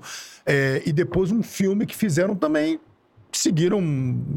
Cara, não tem jeito. To- todas as pessoas é, são contaminadas pelo seu juízo de valor, pela sua história, pela sua vivência. Então, hoje a gente vai ter a oportunidade de ouvir uma pessoa que estava lá. Né? É, ou seja, estava ali, digamos assim, a, a, a dois, a um metro do. Como é que era o nome do menino? É... Sandro. Ali- Sandro, né? Um cara que estava ali, que, que viu os olhos do Sandro. Ele estava ali conversando com o Sandro, ouviu a voz do Sandro. Ele esteve ali próximo ao A Sandro. gente Então, não sabia que era Sandro, né? E ele não dizia o nome dele. E aí, na hora, você tem que estabelecer um mínimo de conversação, um contato. E a gente, eu, eu botei o nome dele de Sérgio. Ele aceitou. Pô, quase acertou, próximo, bicho. né? Quase acertou. Próximo, né? Vamos fazer uma pausa no já que a gente entrou nesse nesse- Vamos fazer uma pausa no chat. Depois a gente volta no chat, tá, galera? Pra gente contar como você, como você soube, como é que você foi parar lá, Putz, naquele caso foi do fortuito 74. demais, cara. Eu, eu, eu Conta tinha esses ido- bastidores aí. O dia, o eu dia. Lembra qual foi o dia, o nome do dia? O, o dia que se foi? É 12 de junho, né? O dia 12 de junho, dia dos Dia namorados. dos namorados. Todo mundo em casa. Conta né, como é que foi. pra- Como é que foi o seu 12 de junho? Da hora que você acordou até a hora que você parou naquela Putz, situação que, que marcou. Eu fui, eu fui pro serviço, normal, BOP, só que eu fui depois em Niterói. Eu e um sargento, o sargento foi me levar, a foi numa viatura, eu fui depois, um caso. Tinha baleado um camarada, o camarada sobreviveu, aí na hora de depor o cara tava numa cadeira de roda, todo doente e tal, aí aquelas perguntas de sempre, né? Pô, e foi ele? Foi ele, tava de camisa preta, tava de calça azul, aquela coisa, né? E aí acabou o depoimento, voltei. Quando eu tô voltando no meio da ponte de Niterói, eu ouço no rádio uma, uma chamada do, do centro de operações ao comandante do BOP. Só que o comandante do BOP, ele não fica ouvindo rádio. né? Não é uma... Tem um, um profissional que fica ouvindo rádio. O camarada também parece que não estava ouvindo por, algum... Eu, eu escutei, estava no rádio, ouvi e, eu, é, identifiquei a voz do, do camarada que estava do rádio que era do centro de operações. Já tinha trabalhado com ele justamente no 23º Batalhão. Era um, era um major. Peguei o rádio, na, na ausência do- da resposta do, do BOP, eu peguei o rádio lá. Quem tá falando aqui, né, tal. E o que, que vocês precisam? Eu, eu, eu entro em contato com o comandante. Pô, eu preciso falar com o comandante agora. A gente tem que acionar o BOP para Jardim Botânico e tal. É Jardim Botânico? Aonde? Ah, ok. Desligou o rádio, eu fui, fui pro Jardim Botânico.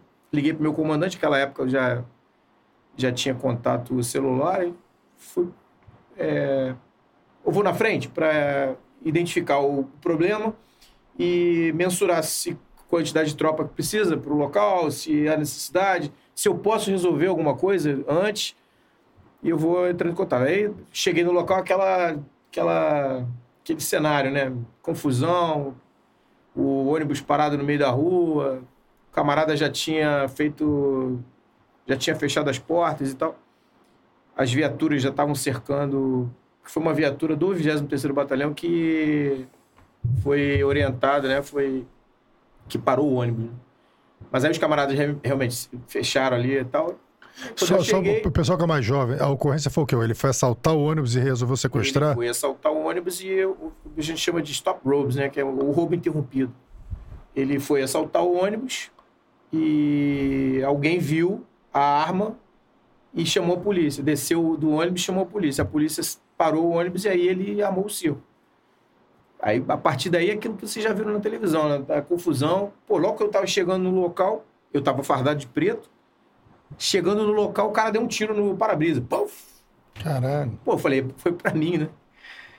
Deve ter feito algum efeito a, a chegada, né? Porque foi todo mundo no eu de preto chegando, aquela pode ser que você, na verdade foi ele deu um disparo acidental, foi um disparo acidental na, na no para-brisa do ônibus. A partir daí eu já liguei pro comandante e falei, ó, a situação é essa, essa, essa, a gente tem que estabelecer o primeiro contato, eu vou estabelecer quando os negociadores chegarem, a gente muda a figura, muda o cenário. Aí foi acontecendo, eu fui tentando melhorar a condição do, do cenário, né? Porque quando você chega no local desse, tem que pensar no cerco, né? no isolamento e na, na contenção do, do evento. Para não tornar aquilo móvel, que é pior ainda. Aí, o... Aí a partir daí, cara, foi um... a tentativa, as tentativas de negociação foram foram se sucedendo e o camarada foi foi aumentando o nível da, da agressividade, assim, o tempo inteiro com o cão para trás. E o resultado foi aquilo, né? Infelizmente a gente não conseguiu, é, do ponto de vista da negociação, a gente tirou muita gente do ônibus, mas do ponto de vista da, do final, tragédia, né? Não. A menina, o camarada ele matou a menina com dois tiros, dois ou três tiros, acho que foi um pegou no braço, um pegou aqui. O que matou ela foi na saboneteira aqui nessa área. Aqui. Quer dizer, o camarada, ele realmente, se ele quisesse me matar, ele teria me matado. Eu estava sem colete, negociando frente a frente, não havia nenhum anteparo. Quer dizer, se ele... Aquele avanço que o policial deu para tentar pegá-lo foi o que, foi o que fez ele disparar ou... Não, não, ele... O policial, ele, ele... Esse policial também foi uma... Todo mundo critica. Mas assim, na minha cabeça, na minha concepção, ele fez o que tinha que ser feito.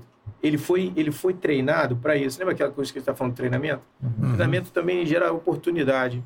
A oportunidade é você identificar um alvo, claro, na sua frente e efetuar o disparo. Ele encontrou o alvo, ele foi colocado na frente do ônibus, não sei se vocês lembram muito bem da cena. Ele mais um capitão foram colocados. Não, não, se era capitão ou major foram colocados na frente do ônibus para agir. Ingressar no ônibus se necessário fosse, porque o camarada em tese já tinha matado uma vítima. Um dos reféns. Porque ele deu um disparo ele dentro do um ônibus. disparo, que na verdade foi, foi uma, uma cena que ele armou para sensibilizar as pessoas que estavam em volta. Mas quando você está negociando, você, você consegue identificar pessoas e consegue identificar. O que você falou, né? O comportamento. comportamento. E o comportamento daquelas pessoas não, não, não era o comportamento de quem tinha é, presenciado um assassinato. Então eu, eu, eu naquela hora, é, tranquilizei o comandante e falei: olha, não, não, não, foi um blefe. Ele poderia ter, ter matado? Poderia. Ele puxou a menina para o chão, a ele menina saiu da janela, menina, ele né? combinou com a menina. E deu um tiro pro chão. Pro chão, exatamente. Não foi? Então exatamente. quem vê da janela só via ele pegando a menina, Exato. a menina sumindo da janela e um disparo. Isso. E as, e as, e as pessoas que estavam dentro do ônibus é, simulando ali, né? Algumas não, outras sim, mas simulando uma reação. Essa reação, ela, com a reação do assassinato, ela não é simulada. Algumas pessoas não conseguem simular. É mais do que agonia, a pessoa acaba matando uma pessoa tudo do lado do seu lado, você vai entrar em choque ou você vai ter uma reação desesperada. Não foi o caso de algumas pessoas, isso sinalizou para quem estava ali que era um blefe. Mas, pô, a gente não podia dizer isso para a maioria das pessoas que estavam em volta. As câmeras estavam muito próximas, então a ideia que dava era que a gente estava refrescando ali a situação. Não era, na verdade, a gente estava tentando é, ganhar mais tempo. E aí, o desfecho foi aquele, o pior possível. Acho que o camarada Não. também nunca ia, a gente nunca ia imaginar, lembra do treinamento? Nunca ia imaginar que o camarada ia sair do, da área de proteção dele, que era dentro do ônibus, e para fora da cheio de fuzil. E foi de repente, né? É, cansaço, né? O cansaço levou ele a, a, a sair, querer sair do ônibus e pegar um carro, alguma coisa. Então. Aconteceu algo parecido agora, bem recente, na, na casa daquele ônibus lá na Ponte Rio Niterói, Sim. em que o, o criminoso permaneceu durante algum bastante tempo dentro do ônibus. Depois ele também decidiu colocar a cara para fora. No âmbito da evolução, né, que as instituições estão sempre melhorando, o que, que você acha que fez a diferença para um desfecho mais favorável? Eu não digo ideal, mas é o mais favorável, aquele lá da Ponte Rio Niterói. O, o tempo é, o tempo e as considerações políticas envolvidas. Né? Quando você deixa as considerações políticas interferirem na, na negociação e no, no evento, você o desfecho é sempre muito li, li, limiado negativo. Então, a diferença do 74 para outras, outras ocorrências, houve outras, tá? Sim. Você, você cita o 74 e cita o, a ponte. Houve outras nesse meio? Sim, teve aquele da Tijuca, né, que eu acho que o Sim, negociador sim. acho que foi até o Coronel Príncipe, se eu não me engano. Foi. E é, nesse, nesse meio, a gente aprendeu muita coisa, mas a gente treinou. O que, de fato, o diferencial é o treinamento e levar em consideração a, a, a política A interferindo. política. Isso, sem dúvida, é, o, é para as operações de resgate refém, fazem toda a diferença. O técnico tem que decidir de que alternativa tática ele vai dispor para resolver o problema. E naquele momento em que a interferência política ocorre, isso cai por terra. Então, num 174, existia interferências políticas, pessoas ali o Totalmente. tempo inteiro Totalmente. dizendo Tempo como é que inteiro. vocês tinham que proceder. Em, em parte porque nós, nós é, não treinávamos tanto. Isso é, é outro, é, é- é é foi um erro. Sim, aquilo foi um, um esgotamento e foi o cúmulo de, um, de uma era que a gente vivia meio que na escuridão. Só operação em favela, operação em favela, operação em favela. Isso limita as operações especiais. Na verdade, operações especiais não é só operação em favela. Essa, esse era, isso abriu nossos olhos e, e, e numa ocorrência dessa natureza você acaba é, deixando a mostra é, e deixando Um calcanhar de Aquiles mesmo, né? E, e, na verdade, assim, depois desse episódio, o BOP se tornou referência em resgate de reféns. Hoje, hoje o BOP é, é- é referência em resgate de reféns. não perdeu mais nenhum refém desde aquele episódio. Isso é muito bom, né? Porque te aprendeu. É. Agora, teve um episódio que, inclusive, no documentário, é, outras pessoas que estavam ali envolvidas falaram sobre isso. Que na hora que o policial avançou, houve um disparo, acertou na mulher, é, e naquela fração de segundos você se jogou em cima dele. Se jogou em cima dele, inclusive com a arma na mão ainda. O objetivo você se projetou tambor, em cima né? dele. A questão é a seguinte: quando você se jogou ali, aí agora, tinha treinamento, tinha técnica, ou foi instinto, foi a, a coragem de querer realmente tentar salvar a menina? Porque Eu- vocês ainda não sabiam eu, a situação. Eu já expliquei isso. Eu- o que que eu... Você... Como estava para trás? Ele já tinha disparado. E a minha obrigação era interferir no, na sequência de disparos, que eu sabia que pelo menos já havia cinco tiros dentro do tambor. E até uma ação dupla agora dava tempo, de repente, tu agarrar, né? Pois é, eu, eu, eu tentei, mas é, foi. Eu, eu, eu, eu, eu, o meu objetivo, na minha cabeça, ele tinha sido atingido. Então ele, ele só, ele só acionaria o gatilho por espasmo. Talvez um espasmo muscular que não foi atingido no bulbo e tal. Ele era segurar o tambor porque ele poderia atingir a menina mais vezes do que atingir, tinha atingido. E aí foi isso, foi, foi mais a questão de interromper o- a ação dele. Só que, pô, ele não foi atingido, ele estava vivo, né? Então, quando eu garro na. na Tu conseguiu agarrar o tambor. garrei, garrei o tambor, mas ele continuou girando. Ele deu outro disparo ainda. É, porque tava, a situação não era. Não era, era fora de controle porque ele não, ele não tinha sido atingido. Esse que foi o problema. Ele estava pleno gozo físico dele. Então, a- o, re- o- o recuo dele foi para interromper a minha, a minha ação. Então, ele tinha força suficiente para continuar apertando o gatilho. Cara, tu quase foi baleado ali então, né? Quase.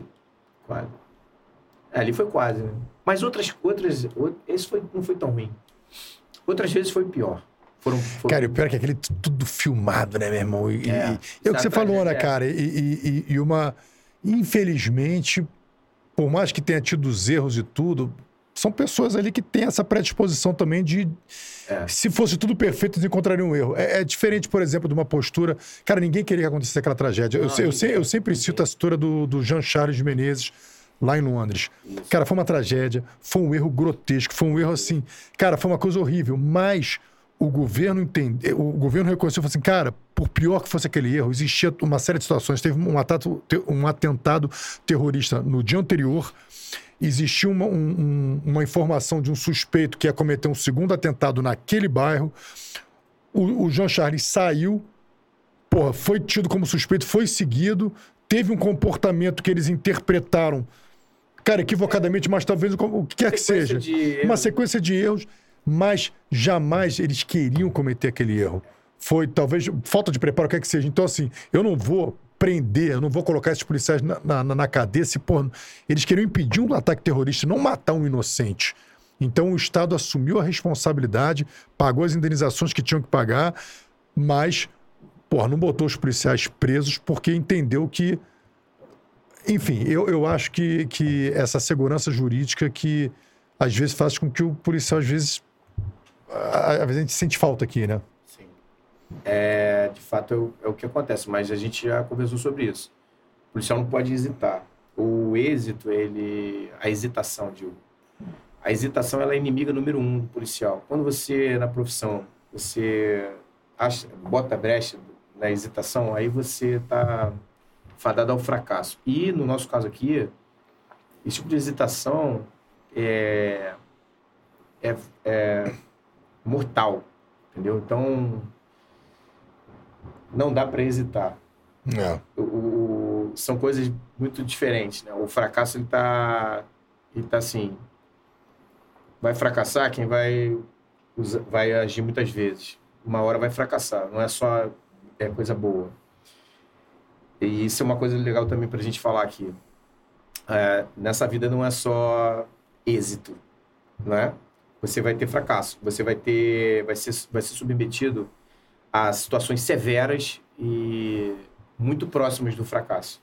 Então, se você está querendo só êxito, não é a profissão é, para você você trilhar, porque é. você vai ser colocado em situações em que você vai estar bem próximo do fracasso. E, e, também vai depender do teu, da tua querência, se você vai, vai levantar. Quantas vezes você vai levantar, também está no script. É, não é só tomar porrada. Você vai tomar porrada, mas vai se levantar várias vezes. Essa é, é, a, é, a, é a, acho que o, o tesão da, da profissão é essa. É. Você está tá numa sempre numa vibe positiva de acertar. Não. Mas você tem que saber que você pode errar.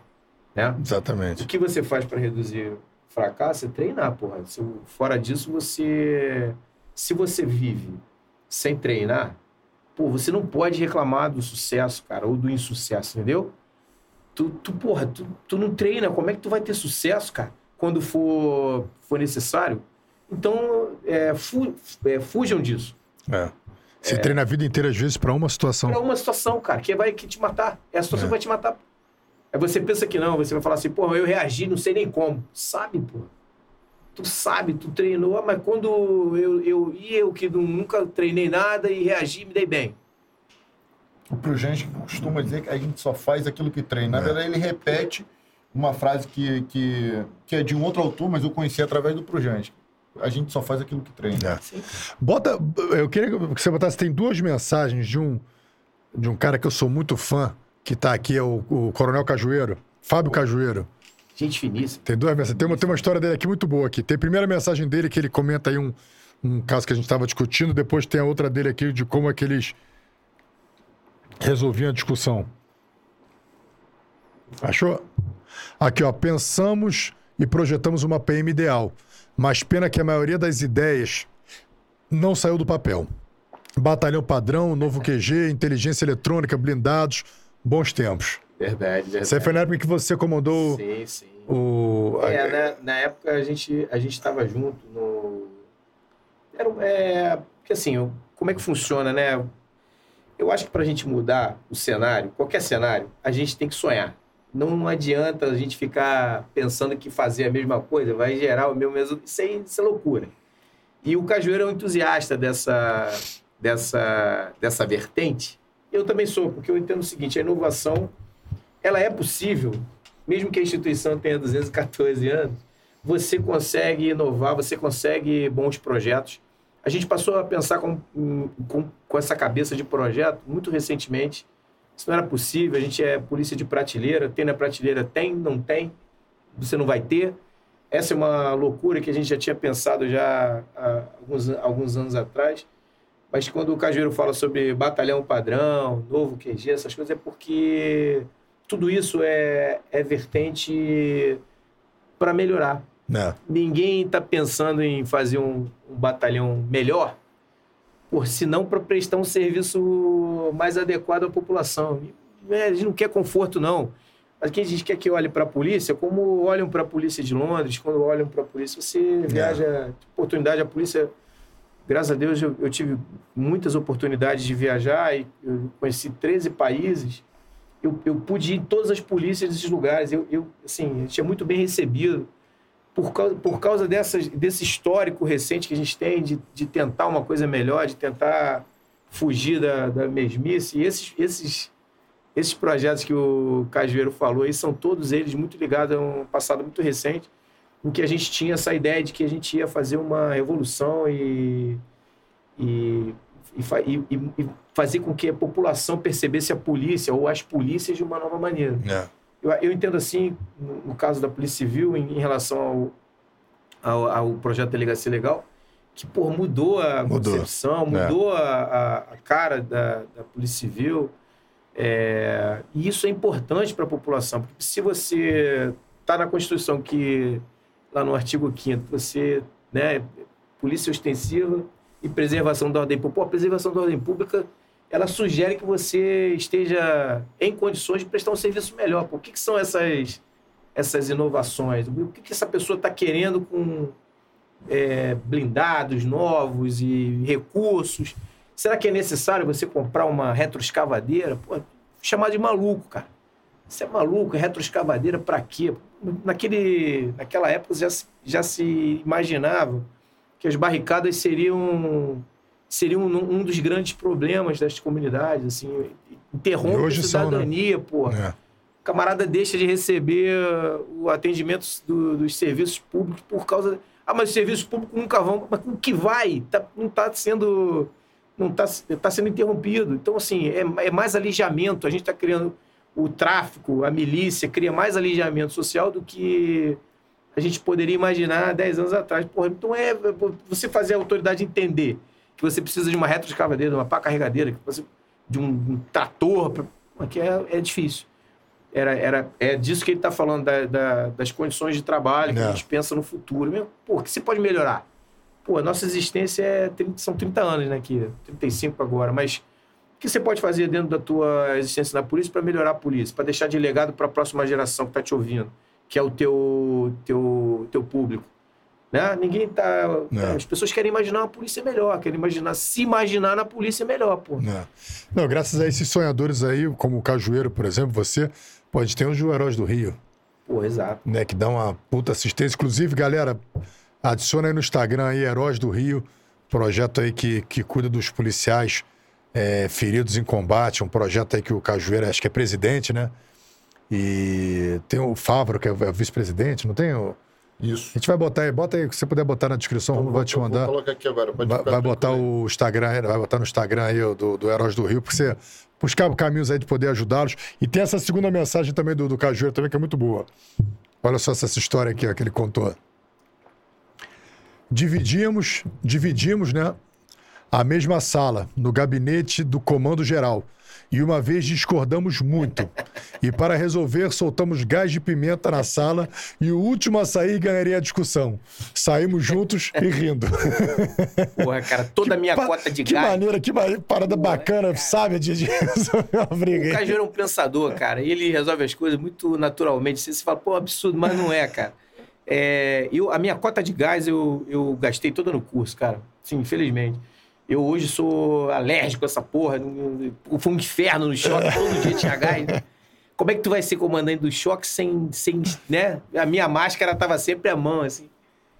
Porra, qualquer, qualquer, é, porra, película de gás porra, já, o caralho já começa a espirrar, rinite, o caralho. Velho combatente. Ah, valeu, Cajueiro. Quer chamar, quer chamar o chat mais um pouquinho? Pra... Quero chamar. Vem que tem dois, dois superchats. Vamos dar uma, dar uma valorizada nessa galera aí que tá apoiando a gente. Hugo Costa. Valeu, Hugo Costa. Recebeu ameaças por expor coisas no Elite da Tropa? Bom, na verdade, não foram ameaças, né? Na verdade, assim, foi um. Foi uma uma série de tensões e procedimentos administrativos que. Mas nunca me. Assim, eu, tive, eu tive um comandante muito bom que absorveu parte da responsabilidade, né? Assim, o Elite da Tropa é um, é um livro de ficção, né? Então, quando o cara se sente é, mexido, ele tá acusando que, que ou ele é o anti-herói do, do, do livro, ou ele faz parte daquela. Tá mandando essa pra mim? Tá mandando essa pra Tá mim? mandando essa pra mim? Porra, que é... Não, né? É, é ficção. Então, assim, nesse sentido, o... as pessoas, elas, elas não, não percebem, mas o, o livro, ele era para era pra inaugurar uma, uma versão do policial. E quando você, você vai discutir literatura, é, você, você sempre joga muito com isso, né? Precisa ser tudo verdade que tá ali? Precisa ser... Ou precisa tocar o camarada? Precisa ele entender que qual é o, qual é o nível da, da comunicação que a gente está tentando estabelecer? Então não é, não é demais quando o cara vem me. Qualquer um vem, vem criticar. é, não é demais se ele tá, em- tá por algum motivo tocado por aquele. Para mim é, é bom. É, se ele se identificou ali é porque tem alguma coisa errada com ele. Comigo não, porque. Mas assim, falou aqui. Sabe, Romulo, eu não nego. Porém, também eu não afirmo. Não, mas tem, mas tem uma coisa que eu tenho dúvida. Por exemplo, eu lembro uma vez que ali na zona sul do Rio de Janeiro mandaram fechar todo o comércio. Porra. Mandaram fechar todo o comércio. Década de 90. Fecharam tudo. E o livro, eu não, eu não sei agora se é um ou dois, ele retrata um episódio desse, que mandaram fechar todo o comércio. Só que a gente entra na guerra de comunicação. Quando mandaram fechar todo o comércio, eu lembro assim, passaram os moleques de moto, que o pessoal falava, mandando fechar tudo e fecharam tudo. Fecharam assim, Leblon, Ipanema, Copacabana, tudo fechado. E aí eu lembro que o governador na época, era o garotinho, ele falou o seguinte, ele falou assim, olha, eles estão fazendo isso em retaliação porque nós estamos é, combatendo muito firmemente o tráfico de drogas. Então eles estão fazendo isso em retaliação ao combate incansável que estão fazendo o tráfico de drogas. Meu irmão, nessa época, quando, quando alguém falava uma coisa, ou o jornal falava alguma coisa, era parecer que chancelava a verdade. Sim. Você falou assim: você viu essa parada do jornal, falou, se o jornal falou, é verdade. Então eu, eu, eu abracei aquilo como verdade. O livro conta um episódio semelhante, que fecharam o comércio todo, só que o motivo foi porque um policial sequestrou a mulher de um traficante É. né? Que aí deu essa merda. Que também, cara, quando eu vi aquela parada, eu falei assim, porra, será que Sacanagem. aquela merda que deu aquela vez que eu lembro que fecharam tudo foi por causa disso que tá no livro ou foi por causa da história do garotinho? Desde- Eu, eu, É. se eu tiver que escolher em quem eu acredito, eu acredito no livro. Deixa, em deixa quem eu devo acreditar? Deixa eu te. Que, que acontece? As pessoas. A gente teve um cuidado muito grande com isso. Por quê? Porque toda, toda a trajetória, pelo menos a, a, a minha, eu olhava para trás e o meu círculo de amizade não era. Digamos, não conhecia a polícia. Isso é raro. Conhecer a polícia é raro. Hoje em dia, os jovens mal sabem como acionar a polícia. Essa é a nossa realidade de segurança pública no Brasil. Você só lembra da polícia quando você tá na merda, quando você tá fudido. Aí você lembra que tem uma polícia, né? Uhum. Ou que você pode acionar a polícia. E a minha, na minha infância, na minha adolescência, é, a polícia era marcada pela chacota, né? Estereótipo, né? É, caricatura, não é isso? O que, que a gente vê na televisão? Porra, Didi Mocó sorrisar o colesterol. Sargento Pincel, sacaneando um, sacaneando outro, dando chute, cara. Não é isso? Qual a história de polícia que você tinha? Você tinha histórias americanas, chips, você tinha, né? é, algumas histórias americanas, você. SWAT. Mas histórias brasileiras você não tinha. Então o- a gente tomou um cuidado muito grande de assegurar que toda a ficção tinha relato em jornal de grande circulação, verídico. Então você vai dizer que a mulher do tra- traficante foi sequestrada, aí você fala, pô, isso aqui não existe. Você vai no jornal de grande circulação e, e vê lá, né? Hoje em dia você tem internet que é fácil. Você vai no jornal de grande circulação e verifica se tem uma. Tem. Você vai. Pô, mas isso é um absurdo você mostrar isso, pô. Tá bom. É, é o que eu falo de novo. Quem vai me julgar não é essa galera. Eu vou ser julgado daqui a alguns anos, quando eu estiver morto. Aí, para saber se foi, se foi interessante ou não, ou se foi é, eficaz, no caso de mostrar é, algumas verdades, ou, ou sinalizar algumas, é, algumas coisas ruins, se isso foi positivo ou se foi negativo para a história que a gente queria deixar de contar. Porque vocês, como eu, vocês não gostam das notícias ruins, gostam? Ninguém gosta. Gosta de ver a gente em maus lençóis? Não. Gosta de... Ninguém, ninguém... Pô, se eu tiver, minha filha estiver vendo uma notícia ruim, eu vou desligar. Precisa ver. Vai se submeter a entender que o, que o pai dela faz parte disso. Da... Não. Então eu prefiro, no, no, no nosso livro, a gente preferiu essa linguagem e, é uma linguagem que no, nos livros ela sugere uma ligação sua, da sua reflexão pessoal com aquela situação. Que aconteceu comigo. Porra, você se vê, você você reflete para saber se, e fala, pô, é possível. Não é possível. É. Isso aconteceu, isso não aconteceu. Ou aconteceu parecido, não aconteceu.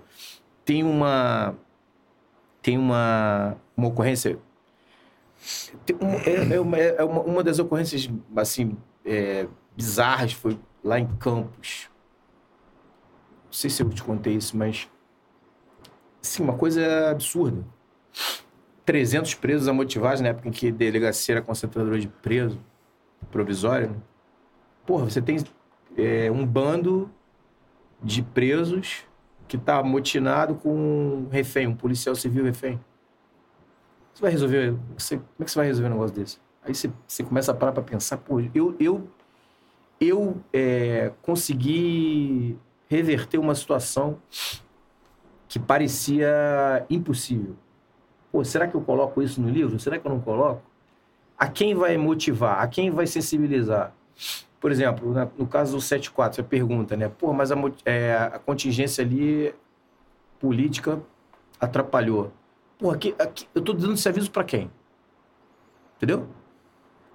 Muitos policiais já, provavelmente já deixaram de cometer erros por conta dessa, desse questionamento, desse, dessa, auto, dessa reflexão pessoal, em razão de terem lido um livro, em razão de terem tido contato com alguma experiência. Então, assim, eu, eu, eu, eu, eu sou muito tranquilo com isso. Muito tranquilo. Tem uma pergunta aqui que, eu, que eu, já, alguns já me perguntaram isso, é o seguinte, para você falar de Hamlet Gambá. Porra, história... excelente combatente. O policial chamado Hamlet. Já começa, já começa estranho. Mas o apelido dele era Gambá. Pô, ele tinha o cabelo meio. Mas ele era engraçado porque ele é um, um, camarada que era muito acima da média. Assim. O Bop tem umas, tem umas coisas assim também que ele projeta é, assumidades, assim, sabe? camarada que entendia o combate muito, muito, muito nitidamente, com a lucidez. Isso é difícil, não é fácil. Quando você está num ambiente conflagrado, não é fácil você pensar, vocês sabem disso. É fácil a gente falar, já, já é fora da média você dar tiro em, em alvo de papel. Ok, nem todo mundo lida com arma, mas o alvo está ali, não vai se mexer, não vai atirar contra você. Pô, mas você já pensou do quanto é difícil o camarada se movendo, atirando contra você, num ambiente absolutamente restrito, é, meio que imexível, né? Aquela coisa do, do, do sem você poder se, mo se mover com tranquilidade ou com. Quer dizer, tudo isso gera algumas inteligências. E essa inteligência em combate pouca gente tem. No BOP você consegue criar isso com muita facilidade porque você, tem, você é exposto muitas vezes às situações assim. E não são situações corriqueiras, nunca é igual. Esse camarada é um dos caras que, na minha época, tinha muitos outros, assim, Milton. Porra, cara, falar aqui eu vou. Acho que o Milton fez um comentário aqui, não tem? Um comentário do Milton? Pô, esse cara é outro sumidade. Eu vi, tem do Cândido Júnior, bota do Cândido Júnior. Outro também, é... Fish Face. Já ouviu falar? Fish Face. Cara de peixe. Cândido Júnior. Tá embaixo do Dantas Sérgio. Pô, só ex-combatente, hein, cara? Ex não, né? O cara tá vivo, é combatente, né? Tá aqui, ó. Não, esse aqui tá. É, ele fala um dos melhores oficiais que pude trabalhar, inteligente, técnico e didático, é, com muita prática no teatro de operações. Subtenente Cândido ou cara de peixe. Tamo junto. Mas tem a outra mensagem dele, que ele pede para contar do alemão. Pô, A história do É o alemão. que eu falo, se eu contar as coisas do alemão aqui, eu saio preso, né? É melhor ficar na imaginação. Ah, tá aí, aqui, ó. Conta a do alemão que chegamos, estava um caos instalado. E você É, falou exatamente as seguintes palavras: ninguém, verdade. Não vai subir ninguém. Subimos É. e resgatamos policiais do Nova Brasília. Isso Sensacional. seguinte, cara, isso aí foi o- Parece, parece a cena do filme, só que com o Capitão. Nascimento. Só que o que, que aconteceu? Nesse dia, tinha um policial que tinha trabalhado com a gente no BOP. E ele foi transferido para um outro batalhão e- e foi parar dentro da Nova Brasília. Os bandidos cercaram o DPO e começaram a atirar para o DPO. Você imagina, imagina um- um- uma uma edificação totalmente furada. Nesse dia, esse policial, ele conseguiu ligar pra gente, porque ele tinha o telefone do oficial de operações. Pô, então ele liga pra mim e fala assim: Tenente, tem como vir aqui? Que a gente vai morrer. Somos quatro policiais. Estamos encurralados. Aí o barulho era ensurdecedor na, no telefone, né? Era no telefone celular. Tiro, muito tiro. Falei, caralho, o cara vai morrer. Pô, pegamos as viaturas, fomos parar dentro da Nova Brasília, resgatamos os quatro. Uma chuva de bala, um negócio violento. Pegaram eles por trás. Pô, fica até arrepiado. Bizarro, bizarro, bizarro. Esquece tudo que você já viu sobre técnica de, de progressão. A, a, a gente sabia que eles iam morrer. Então a gente falou, porra, cara, eles não vão depois em cima dos corpos dele. Nós vamos chegar. E o tempo inteiro é, focado na, na missão de resgatar os policiais que estavam. Não tinha ordem para nada, não tinha, era só o telefonema. Você tinha muita autonomia, né? Como oficial de operações, você tinha muita autonomia. Então, esse aí é um dia legal, que foi um dia que, como eu falei, a gente era muito acionado para. Estavam ilesos, os quatro. A gente, a gente cercou o DPO. Isso foi muito interessante. A gente cercou o DPO e eu demorei 20 minutos para fazer contato. Cercamos o DPO, a situação abaixou, a adrenalina abaixou. 20 minutos depois, eu comecei a fazer contato com ela, porque eu sabia que eles estavam ali. Sabia que eles estavam vivos, né? Mas eles não tinham sinais nenhum, então eu sabia que não precisava de socorro, né? Os bandidos não conseguiram, não conseguiram chegar até eles, porque a gente não deixou, obviamente. Mas demorou 20 minutos para poder abaixar aquela sensação de, de pólvora no ar, né? E aí, depois de 20 minutos, quando a gente se identificou como BOP, pô, cara, as, as, o som é até hoje ecoa. De- Depois o. Ele não falou sobre isso, mas o, o som de, da gritaria né, dos policiais, os policiais foram resgatados, ficaram é, é, gritando, né? Comemorando, celebrando. comemorando, né, cara? Celebrando a vida, né, É, meu? Pô. Aquilo ali foi absurdo, foi absurdo. Foi fora do normal. E a gente nunca chegou tão rápido. Eu não, não me lembro de uma progressão tão rápida e tão objetiva quanto essa. E era dentro da Nova Brasília, longe pra cacete. Mas enfim, foi, foi uma. Eu me lembro agora. Eu custa lembrar das coisas, cara, mas eu, eu preciso de um. Então, então lembra então agora, prisão do traficante Barbosinha do Turano. Primeiro diga, é, é- é sempre bom... Quem era o? Quem- exatamente. Não, não, Traga, Quem? Perdão. Quem era o cidadão em conflito com a lei e como foi a ocorrência? Cara, olha só, o... aquela história do filme é verdadeira, tá? O Papa, ele realmente vinha pro. Ele vinha pra casa do bispo para dormir uma noite lá no Turano. A a casa do bispo fica em cima do Turano.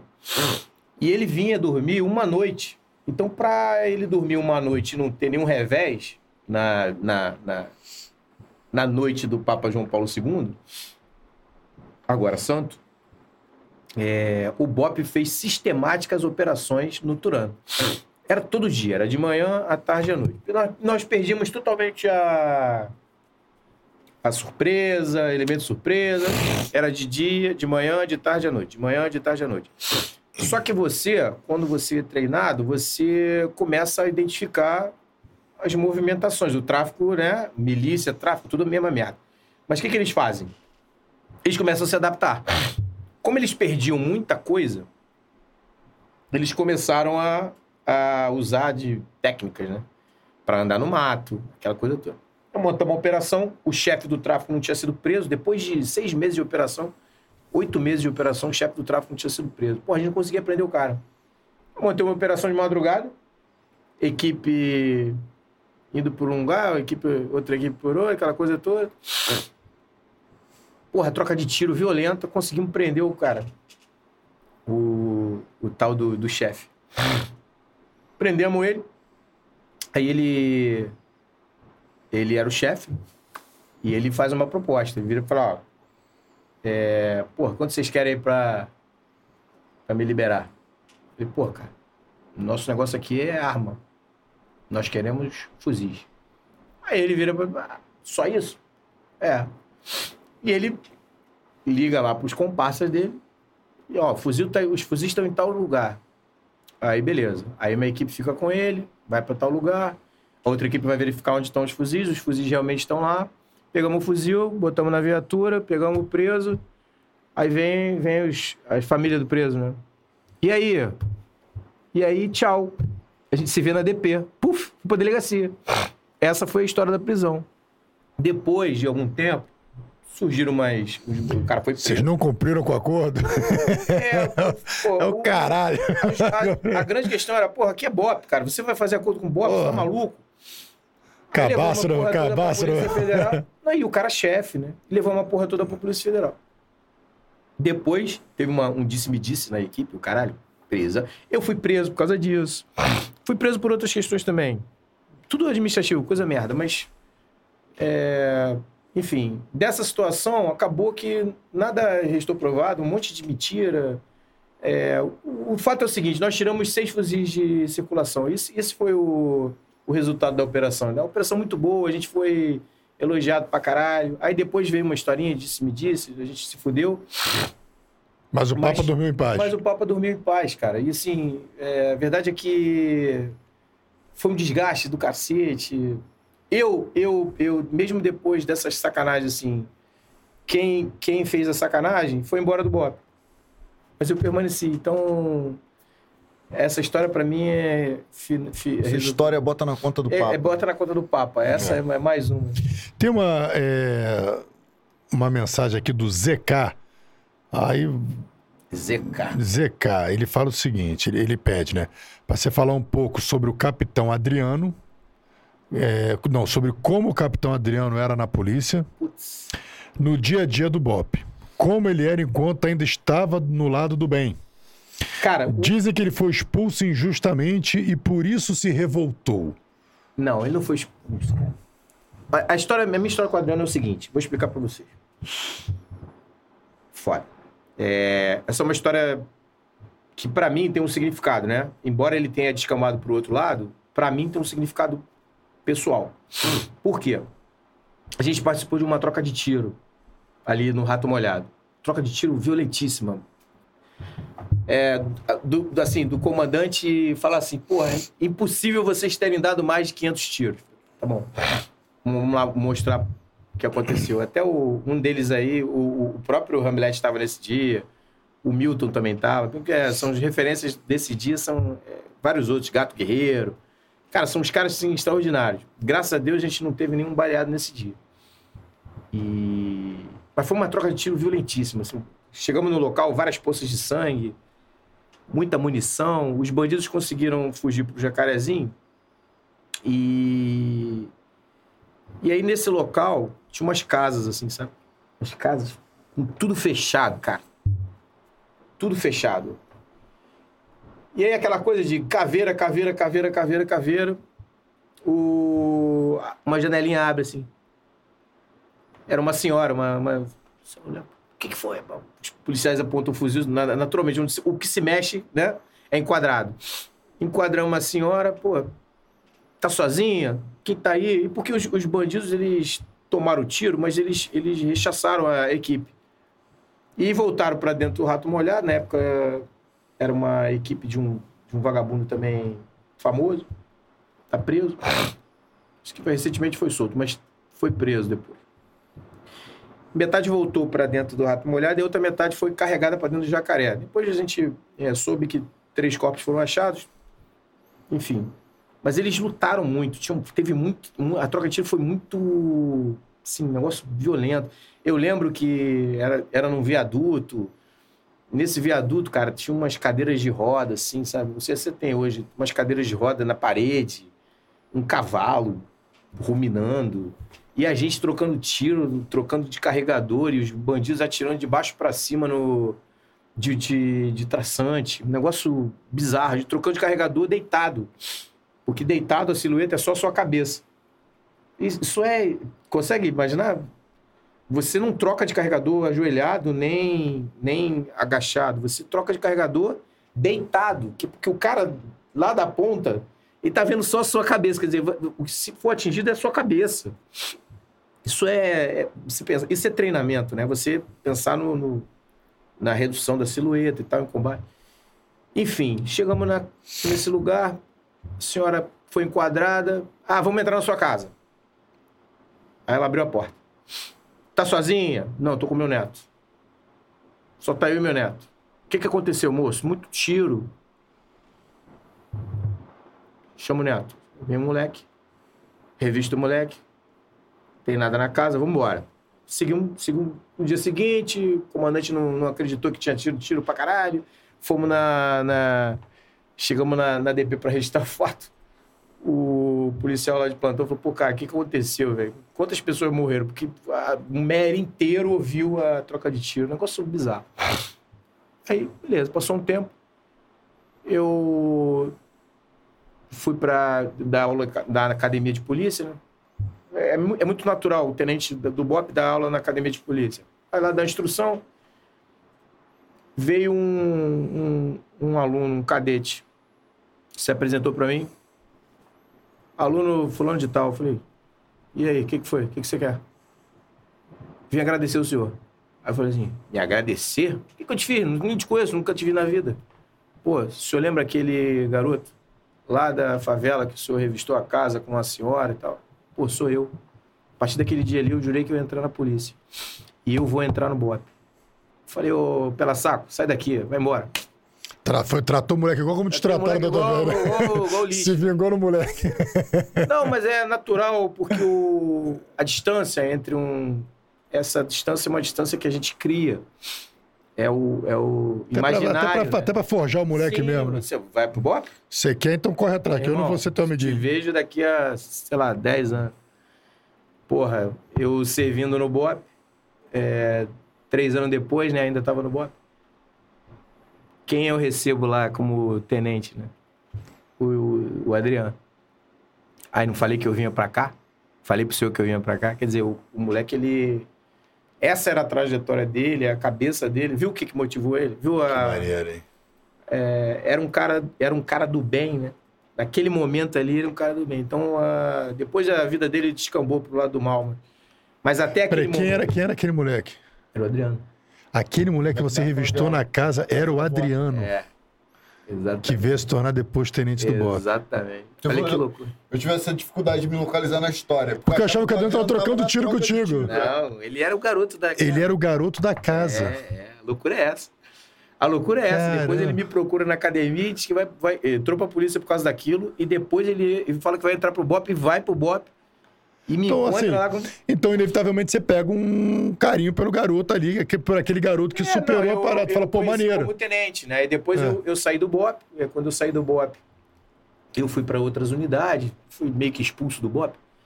Uma situação de um determinado comandante. E nada de ilegal, não. Só. É, você gosta de filme só ainda? Rusga. Essa história de filme ainda? De, de não, de, não, não. Foi não. Foi. Foram outras coisas, né? A gente, para quem é, para quem sai, tem vários motivos, né? Você é. cria uma porrada de coisa na cabeça, mas ele deve ter os motivos dele. É, tá vivo, tem, porque como eu te falei, na vida a gente passa várias, vários altos e baixos, né? Essa foi uma época ruim. Eu fui parar numa unidade, cheguei na unidade, o camarada vira para mim e falou assim: "Olha, aqui quem manda sou eu. Eu sou, eu faço isso, faço, eu sou, eu sou tudo aqui. Eu sou o comandante, eu sou tudo." Aí eu virei para ele e falei: "Então, o senhor não precisa de mim." me deixa em casa. Aí, não, porra, tem que disseram que tu era arrogante. Eu falei, pô, eu arrogante? Não, eu tô, tô lidando com o fato. Se você é tudo, você não precisa de mim, eu sou oficial. Isso aqui não foi colado com cuspe. Isso aqui não é, essas estrelas aqui não foram coladas com cuspe. Então eu, eu tenho respeito à minha, à minha profissão. Eu sei o que eu fiz. É. Aí depois virou meu amigo. É, quando eu fui sair da unidade, por, porque eu fui convidado para ir para outra. trabalhar numa outra. fora da polícia. Aí pediu para eu ficar, porque a gente conseguiu treinar várias, várias, vários policiais e, e impomos um ritmo totalmente diferente à unidade. Isso, mas a arrogância da, do encontro era baseada numa. numa Historinha de se me historinha disse, é. de se me disse de anterior, quer dizer, enfim. Dá, pra, dá tempo de você desfazer tudo, entendeu? Essa, essa é a questão. Por isso que eu, eu relevo muita coisa. Não, acho interessante assim. E as pessoas têm até, com a história que você contou do Adriano agora, ele descambou para um outro lado, né? Teve, teve o. Porque às vezes as pessoas, cara, eh, precisa entender o que está sendo dito, né? O Pimentel veio aqui contou uma história sobre o Rony Lessa. Falou que, cara, que o Rony era muito corajoso, que teve um episódio, não sei o quê, que pediram um voluntário para descer de rapel de um helicóptero e ele se voluntariou. Quando ele estava se equipando, ele perguntou, mas Rony, você já desceu de rapel no helicóptero? Ele, não, nunca. Ele falou, pô, cara, coragem que você tem de fazer um negócio assim. A história é essa. Quando a gente botou esse corte, os comentários eram assim, ó.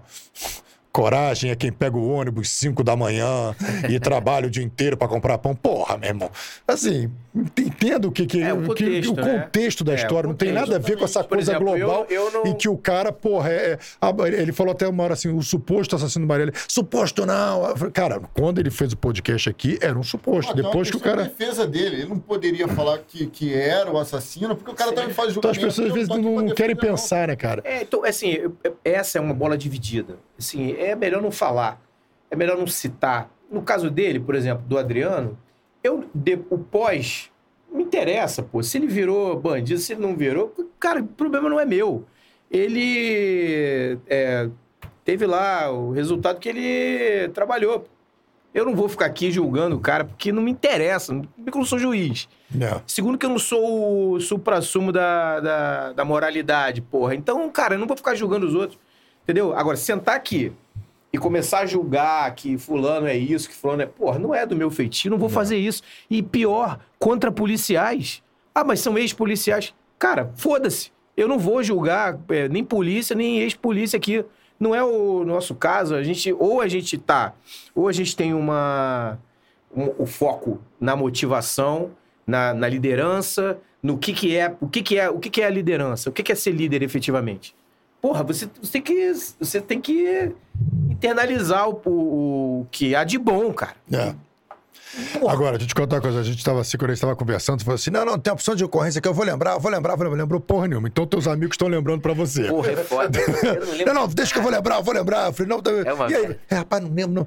Então aqui o T0 falou o seguinte: T0. pede pra ele contar o Sacode. episódio do. Olha só, pede pra ele contar o episódio do táxi mais ex-esposa grávida mais gás de pimenta. Caralho, eu não lembro essa porra. T0, lembro. conta aí pra gente aí Cara, eu tá. não lembro isso, cara. Eu tenho, tenho essa história aqui também, que eu- é- essa história é uma história muito bacana que, que envolveu a nossa casa, né? Teve um episódio, cara, trágico que aconteceu alguns anos atrás. Desculpa, desculpa, tô, aqui ainda. É, teve um episódio que aconteceu alguns anos atrás, Lembrando as coisas. que foi o. Cara, você quer virar, quer virar esse, esse era aí pra você? Não, não, tá ótimo. O, teve um episódio que aconteceu alguns anos atrás que um, um colega policial civil foi assassinado pela namorada, que era outra policial civil também. Tiveram uma briga, tal, não sei o quê. Parece que ela deu um tiro nele. Saiu nos jornais, foi público essa notícia. Né, Então, esse colega, não, não, não vou citar o nome dos dois, mas o, o- o colega policial civil foi, foi assassinado por uma policial civil mulher que, numa situação de ciúmes, não sei, de briga, puxou a arma e deu um tiro no colega. E parece que você passou e viu a cena. Como, é- como é que foi? Não, Onde eu- você participou eu dessa cena? Eu trabalhava numa unidade lá em. Não sei se vocês sabem, mas o, a polícia ela, ela, ela tem um grupamento que trabalha dentro da malha ferroviária, chamado GPFER. Na época era BPFER. Essa unidade ela trabalha na malha ferroviária. Então você anda de trem. Você transporta né, o trem, aproveita o trem e vai. Né? Só que nesse dia eu tinha que ir mais rápido, por algum motivo, ou eu tinha que passar em algum lugar, e eu tava passando em frente a. Ali, acho que é 34 DP. Você estava sozinho ou estava com a equipe? Não, eu tava com o motorista, eu e o motorista. E a gente ouviu um disparo, cara, de arma de fogo. Um disparo de arma de fogo, depois outro, pá, falei, cara, que porra é essa? E a gente foi até, foi, foi parar, foi, assim, o lugar mais próximo que poderia ter um, um tiro, por, por, exemplo, na nossa cabeça um tiro acidental, era, era a delegacia, na 34. Quando eu cheguei na porta da delegacia, a cena que eu vi foi uma pessoa, um homem, caído, é, e uma mulher com uma pistola ao longo do corpo. É uma cena grotesca, né? Você, em frente à delegacia, o que aconteceu? A primeira coisa que você faz na hora que, se você está treinado, é desarmar potencial agressor. Naquele, naquele caso ali, parecia que seria ela, né? E eu desarmei ela. Ela não teve nenhuma reação. Ela simplesmente foi desarmada. Ela, ela deu tiro nele, acho que foram dois tiros. E aí, desarma ela, eu coloco a arma. Eu não, eu não pensei em, em, em prendê-la, porque eu não sabia o que, que tinha acontecido, se ele era agressor, se ele, e ele estava armado. Tanto é que quando eu peguei o corpo dele, a gente colocou na viatura. Foi até uma viatura que também veio em apoio, uma patama, a gente foi para o Albert Wise. E chegamos lá, a equipe médica recebeu a gente, e eu, eu, eu fiquei com as duas armas. E eu não sabia que ele estava armado, né? Porque ele foi carregado, mas ele estava portando a arma, estava escondida. E eu só fui entender tudo depois que o pessoal da 34 chegou. Pô, ela também é policial, ela foi presa pelo pessoal da 34. A gente levou o policial ainda com vida pro Albert Wilde. Aí lá eu peguei a arma dele, fiquei com a arma dele. Aí depois eu descobri que ele era policial. Né? Uma coisa é, louca. A história não acaba aí. Eu. Mas ele, ele, ele morreu no hospital? Morreu... Ele morreu no hospital. Ele morreu no hospital, o tiro atravessou o pulmão dele. Tragédia. Filho pequeno, enfim. É... E a gente fica naquela coisa, né? Da, da, da, da, da dependência da equipe médica e, e, enfim, depois a gente, eu soube duas horas depois que ele faleceu. É, abstraí porque eu não entendi muito bem o que aconteceu, mas voltei na 34 para saber, aquela coisa toda. A gente, a gente descobriu, entreguei a arma pro, pro pessoal da, da, da delegacia. E vida que segue. Eu, eu, anos depois, anos depois eu eu fui trabalhar na, na Baixada. Eu fui trabalhar na Baixada numa, numa prefeitura, prefeitura de Nova Iguaçu.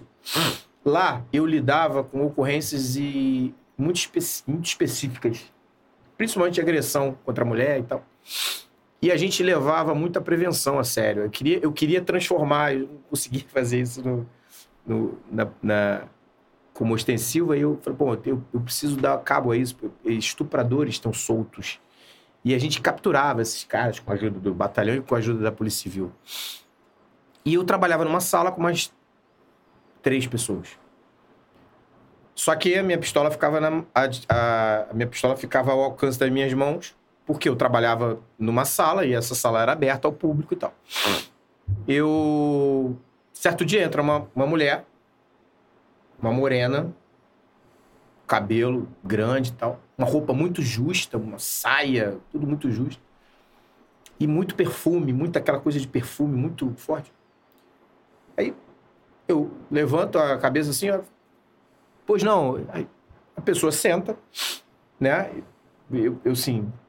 A pessoa senta e começa a falar. Começa, olha, eu, eu vim aqui denunciar meu marido, meu namorado e tal. Meu namorado tá, ele tá me ameaçando. Eu falei, mas você tem identidade? Tem. Quando, quando ela bota a identidade dela na mesa e empurra, puta que pariu, eu olhei assim, caralho, eu conheço essa mulher. Aí tu não vai acreditar, né? Quem é? A mulher que matou o colega. A policial que matou o colega. Eu olhei e falei assim, caralho, o que, que essa mulher tá fazendo aqui, mano? Aí na minha cabeça de polícia, a pistola já vai na mão. Aí a mão já vai na pistola, né? Falei, pô, não sei o que, que ela tá querendo aqui. E como é que ela me achou aqui? Foi eu que desarmei essa mulher, pô. Não foi eu que prendi, né, de fato. Mas será que não, ela entendeu que foi eu que prendi? Pô, a pistola na mão. Ela falando, falando, e blá blá, blá blá, blá blá, e o namorado. E eu com a pistola na mão o tempo inteiro apontando pra ela, assim, aqui de baixo. Que nem eu tô fazendo aqui agora contigo, tá assim, a pistola na, na, na, na mão, dedo no gatilho, só esperando ela fazer algum movimento brusco. Contou, contou, contou, contou. Aí eu fingi que entendi. É. Aí ela, olha, eu, eu vim aqui denunciar. Vim aqui denunciar. Quero. Porra, cara. Aí daqui a pouco a mulher saiu, vai embora. Larguei a pistola. Porra, fui procurar saber o que tinha acontecido. Ela, ela não tava. Não tava presa. Como é que ela não tava presa? Ela não tava presa. Tava aguardando o julgamento em liberdade. Olha a loucura. Quanto tempo se passou do fato até esse dia?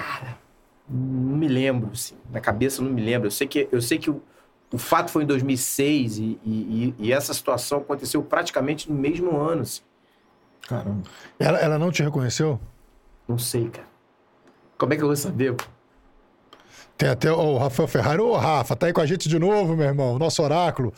A colega era problemática e todo mundo avisou. Pois ela é. foi condenada pelo júri, expulsa e deve estar solta. E já deve estar solta. Aí. É, essas, é. são- essas são aquelas coisas, né? O colega até hoje, ou seja, o- o- o- os filhos Como é que eu vou nunca mais vão ter o pai. Como é que eu vou saber que aquela pessoa não tá me reconhecendo? Como é que eu vou saber? Eu nem, eu nem me lembrava da cara dela, porque não me interessava se ela era preta, branca, amarela. Me interessava desarmar, entendeu? E tirar a arma. Quando eu tirei a arma e depois eu. Cara, quando eu vi assim, eu falei, cara, quando eu olhei identidade, falei, caralho, puta que pariu. Que merda, essa mulher veio me matar, mano. Na minha cabeça era o que tava rolando. Cara, que loucura, meu irmão. Muita loucura, muita loucura. Que doideira, cara. Muita O- olha, tem, o, tem um colega aqui também, acho que eu. Peraí. Pô, perdi a mensagem aqui. Vamos Vamos. algum gás aqui? Oi? Irritado. Tá. Volta e vamos voltar pro chat aí pra gente. Já tá chegando no final aí, infelizmente. Mas jogar aqui o chat aqui, joga aqui mais umas mensagens aqui pra ele. Pô, perdi aqui, o- me perdi aqui no. Gustavo, no filme, Nascimento diz que ainda precisava do coração do Matias. Isso aconteceu com ele na vida real? Quando? Na verdade, não. A gente romantizou isso aí. O, o roteiro romantizou essa, essa questão do coração. É que o Batias, ele não, ele não, ele não foi concebido pra morrer, né? Pra ser assassinado no filme. Essa é uma, essa é uma questão. É por que, que ele morreu? Cara, o Zé Padilha matou.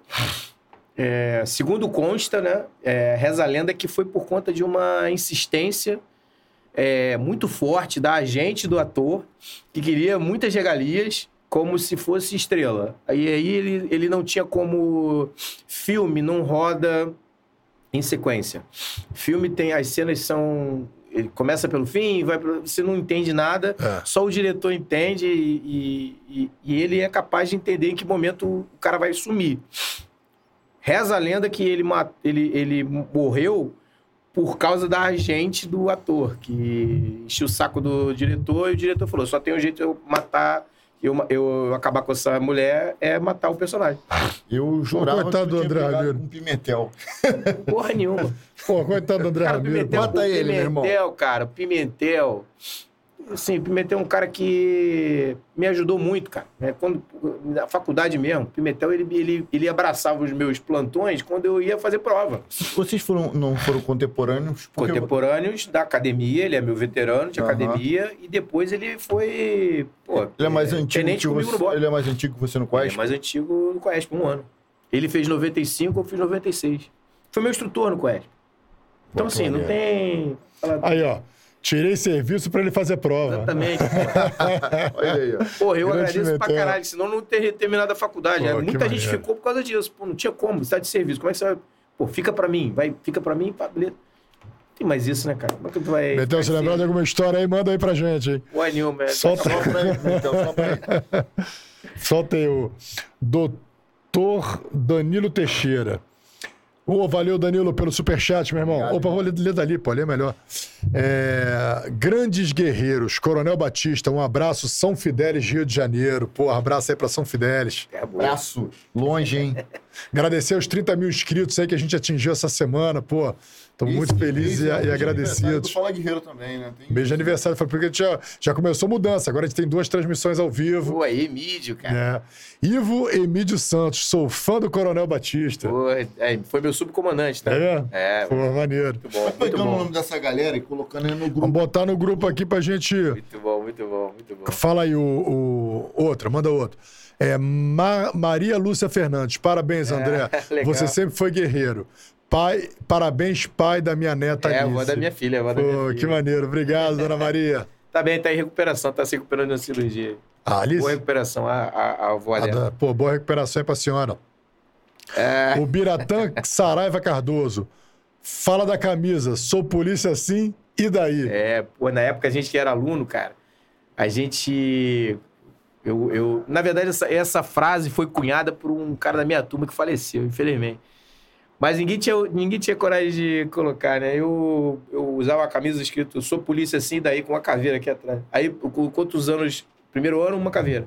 Segundo ano, duas caveiras. Terceiro ano, três caveiras.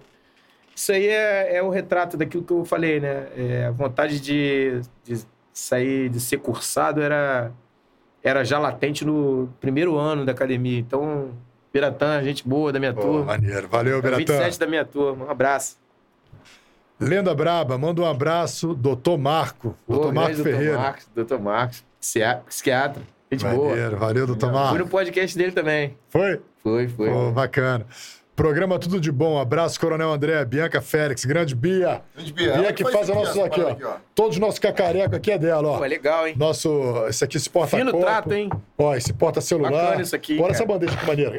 Esse, essa caixinha aqui também, olha essa bandeja que maneira aqui, ó. Legal, hein, Com a cara? logo da Fala Guerreiro. Maneiríssimo, Pô, né? muito legal. Não, tudo resina, madeira. Trabalho, e- trabalho fino, hein? Não, um artista ela. Obrigado, Artista, Bia. artista. Obrigado, Bia.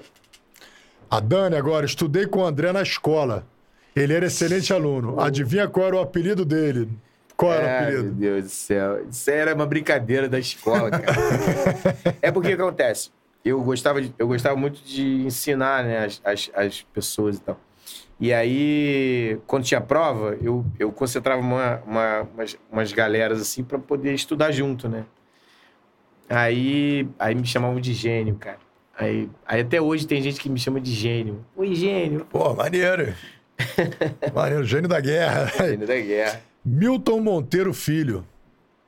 Por isso que tenho este camarada como líder. Genial. Porra, gente finíssima também. Viu? Milton é o que você estava falando? Não, é Newton, né? Não, Milton, Milton. também. É Milton. É Milton? Milton. Valeu, Milton. Edu Silva, boa noite, senhores. Na escuta aqui de Maceió, Lagoas. Pô, que maneiro. Pô, Parabéns, inteiro, sempre conteúdo de alto nível. Obrigado, Edu. Grande abraço, meu irmão. Ah, ah, lembrei aqui, ó. Tinha que mandar um abraço aqui pra rapaziada ali. O, o menino mandou um abraço, pediu pra mandar um abraço pra ele. Pessoal que tava. Hoje eu passei lá na. Fui lá dar uma piroada lá na, na Cadepol. Aqui o Rodolfo Bianco bem, Rodolfo Bianco Rente. Dá um salve pra galera que estava na educação física na Cadepol hoje. Salve aí pra galera aí. A galera tava ralando legal, meu irmão. Porra, os instrutores estavam judiando da rapaziada. E os Parabéns aí, amigos meu de irmão. curso aí, os amigos de curso de inteligência aí, mandaram, mandaram um abraço pra você. Falou que você era o melhor xerife da, do curso de inteligência. Da, Pô, lá do. estado. Porra, mano. Tá É. fazendo esse curso? Vai fazer? Não, não. Teus, teus, teus, teus passos. Porra, aí, valeu, né? galera do primeiro curso de inteligência aplicada de Estado. Porra, aí. valeu, obrigado aí? Fela. Tem bicho meu aí nessa história aí. É mesmo? É. Abraço aí pros bichos. Aí, tá aí o é, Arthur Barros. Não vou poder acompanhar hoje, papirando para a Polícia Militar de Pernambuco, mas amanhã certamente assistirei esse episódio que deve estar foda. Força e honra. Obrigado, Arthur. Valeu, Segue aí nos estudos. meu irmão. Rodrigo Pimentel. Se o Batista e mais ninguém foi retirar minha equipe. Ah, só o Batista e mais ninguém foi retirar minha equipe do alto do alemão. Isso foi um inferno. Tu lembra disso? Eu lembro, tá vendo que você ficou falando de história? Eu lembro, eu acabo lembrando. Esse dia foi, foi um dia complicado também. É, Infelizmente, a gente foi acionado para resgatar o policial que tinha sido baleado, né? E a equipe do, do. Tanto a equipe do Pimentel quanto outras equipes foram encurraladas lá, lá em cima. É, todo mundo cercou o alemão, mas ninguém subia, né? Aí o BOP foi acionado, eu estava de serviço nesse dia, a gente. é, Infelizmente a gente não conseguiu é, resgatar o policial com vida, porque ele já tinha sido baleado no começo da operação. Mas a equipe toda foi resgatada depois pelo, pelo BOP. Foi, foi, foi bastante interessante esse dia. O Pimentel estava nessa equipe. Pô, valeu, Pimentel. Obrigado, meu irmão. Henrique Machado, sou militar do Exército e minha continência a vocês. Ô, meu camarada. Essa continência é pra você, meu irmão. Foi? E aí, meu irmão? Olha só, eu queria só, não sei se você vai querer falar sobre esse assunto, é um assunto pra gente terminar. É, que não sei também, pode ser uma coisa que te, te cause lembranças aí meio. Mas foi uma greve que aconteceu no, Bel, no BOP. É, cara. Você lembra desse episódio? É um episódio triste, né? Porque eu, eu vivi esse episódio é, como subcomandante, né? Eu era subcomandante do BOP. A gente foi pego de surpresa por uma. Uma das equipes lá se recusou a, a entrar de serviço, um negócio meio, meio esdrúxulo se tratando de unidade especial. Mas, assim, o que eu posso dizer dessa situação é que eu tenho certeza que a gente hoje tem mais maturidade, né? E, tem, e teve maturidade na época para entender que isso não pode acontecer nas operações especiais. Né? Um, um, batalhão que, que se, é, se intitula o um batalhão de forças especiais, ele não pode aderir a nenhum movimento grevista.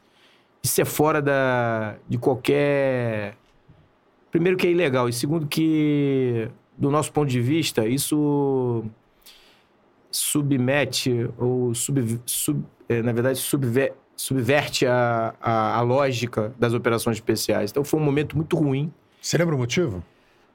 Não, é simplesmente os policiais. A gente, a gente teve um caso um caso conhecido da greve de bombeiros e o BOP atuou nesse dia.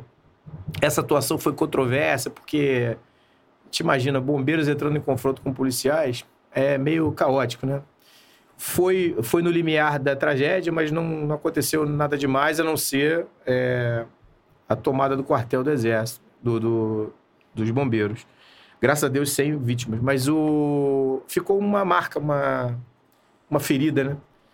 É, essa ferida foi encarada por esses policiais como, como uma Sim, podia ter uma sequência nesse evento, sabe assim? Tipo, uma greve de policiais, o BOP vai atuar, vai, vai atuar para resgatar a disciplina, óbvio. E foi, foi isso que aconteceu. A gente, no dia, é, nós, nós fomos em, em várias unidades e, e, e, voltamos, né? Convidamos os policiais, né? Na verdade, nós convencemos os policiais a voltarem ao serviço. Então, é, é uma página horrível negra na, na nossa história, mas eu tenho certeza que a gente hoje tem maturidade para afastar qualquer tipo de, de ideia dessa. Saindo desse assunto é, chato, nono batalhão, batalhão mais bem avaliado na sua época como comandante. O que, que você fez de diferente lá? Camarada, na verdade é o seguinte, eu tinha uma equipe muito boa e havia uma uma disposição muito. Eu tinha. Eu, eu, assim, eu, eu queria muito que o comando fosse exitoso, assim, sabe? Mas exitoso no que sentido? No sentido de se aliar às necessidades da população e entender melhor o que que afligia determinados, é, determinados segmentos e o que que era necessário para subverter uma realidade ruim. É, Madureira é um lugar muito emblemático é, é um lugar que tem muitas oportunidades, é um lugar com pujança comercial muito grande. E, e era necessário entender isso. Entender isso é, no, no detalhe. Então, o que, que afligia a população que frequentava é, Madureira tal? Era o roubo de rua. Pô, então a gente torceu a, a toalha até o roubo de rua sangrar, digamos assim. Então a gente focou na prisão, a gente focou é, no, no, no, mínimo na atuação do policial, quadrantes que, chama de hotspots, né? Que é o, lugar onde o crime é mais é mais é, mais visível e a gente conseguiu reduzir assim em muito o roubo de rua. Isso foi assim para a gente o feedback da população foi muito bom. E o resultado foi muito bem avaliado, porque a gente pensava nas boas práticas em lugares que já havia sido feito. Então a gente começou a pegar boas práticas de, de, outros lugares e começamos a colocar ali. E foi isso que deu certo. O, eu, eu não fiz isso sozinho, naturalmente, a tropa era muito boa. É, eu tinha é, oficiais muito bons e, e, gente muito compromissada com o objetivo final, o resultado final. Entregamos um lugar melhor do que a gente tinha encontrado. Então, eu acho que o resultado foi esse. O resultado é, foi a parceria com a, com a comunidade e o, a orientação para o, o, o, resultado. Isso foi o, foi o diferencial. Só o, atenção, né? o, Hugo, o Hugo ele tinha perguntado já se, é, uma pergunta que ele fez se você teve problemas com o Coronel Príncipe. Você falou que não, que você teve. Nada. É, ele teve, teve, o Coronel Príncipe. Teve pouco contato. Agora, tem uma pergunta seguinte: o, o, o Marines, tá assistindo lá da selva, né? Então ele falou, né? Ele, ele, ele, ele disse que é, já que não concluímos o assunto do capitão Adriano, a gente concluiu. O Adriano, eu, você o conheceu Adriano... ele, depois você saiu. E é, ficou... eu saí, quando eu saio do BOP, eu já não, já não tenho mais. Você é... vira chegar como tenente, é, você saiu, já é, perdeu o contato. A, Aí ele o... falou que ele foi expulso injustamente, não, se revoltou. Não, ele, foi... ele, eu acho que não foi expulso. Cara, eu não acompanho essas coisas assim, sabe? De minha, essa época foi uma época assim que eu me. A pena é muito grande, né? São muitos homens é, muito Mas ele não foi expulso, não. Ele, ele foi, ele foi, ele saiu do BOP, ele foi afastado para outra unidade, depois ele. É, se não me engano, ele foi preso, e depois preso, Aí. aí foi, aí, foi, aí, foi, aí, aí gostou de ser abaixo. preso, aí gostou de ser preso. É, é. aí ladeira baixo, cara. Aí eu, eu, também não fico acompanhando porque não interessa. Né? É, o Marcos, o Marcos Laranjeira, o Marcos Laranjeira, ele pergunta uma coisa assim, ó. É, não sei se lembra, eu sou amigo do Marcos André, seu amigo de infância. Pô. Pergunte ao coronel. É, desculpa, é, são duas perguntas sobre o coronel Rocha né, do Tropa de Elite 2, que o, o, policial que vira miliciano, eles querem saber se ele existiu ou é uma romantização do filme. Ou ele é um estereótipo ele de. É um estereótipo da, da, da má conduta. Ele é o estereótipo do cara que se bandia por lado da, da milícia. Da milícia, que, que é, foi uma realidade. É, grande. E, e acaba morrendo. É, e o Sandro Rocha fez muito bem esse personagem, né? Muito bem, né? Ele fez muito. É ele é carismático, né? Porque você Pô, era o pessoal, o cara era um escroto, mas você gostava do cara. Tu falou, é. que cara é esse, cara? É, mas para fazer esse papel, ele tinha que ser um cara marcante, né? Então, mas o, o Nascimento também, né? O, o, próprio Wagner é um Não, cara... Wagner arrebentou, mas o, o, Sim, o Wagner Caio, a gente já né? conheceu, o Wagner a gente já conheceu, o Wagner e o Caio, nós já conhecemos ele. Pô, Caio é um diante, é, assim, já, já os caras já tinham uma carreira, né? Sim.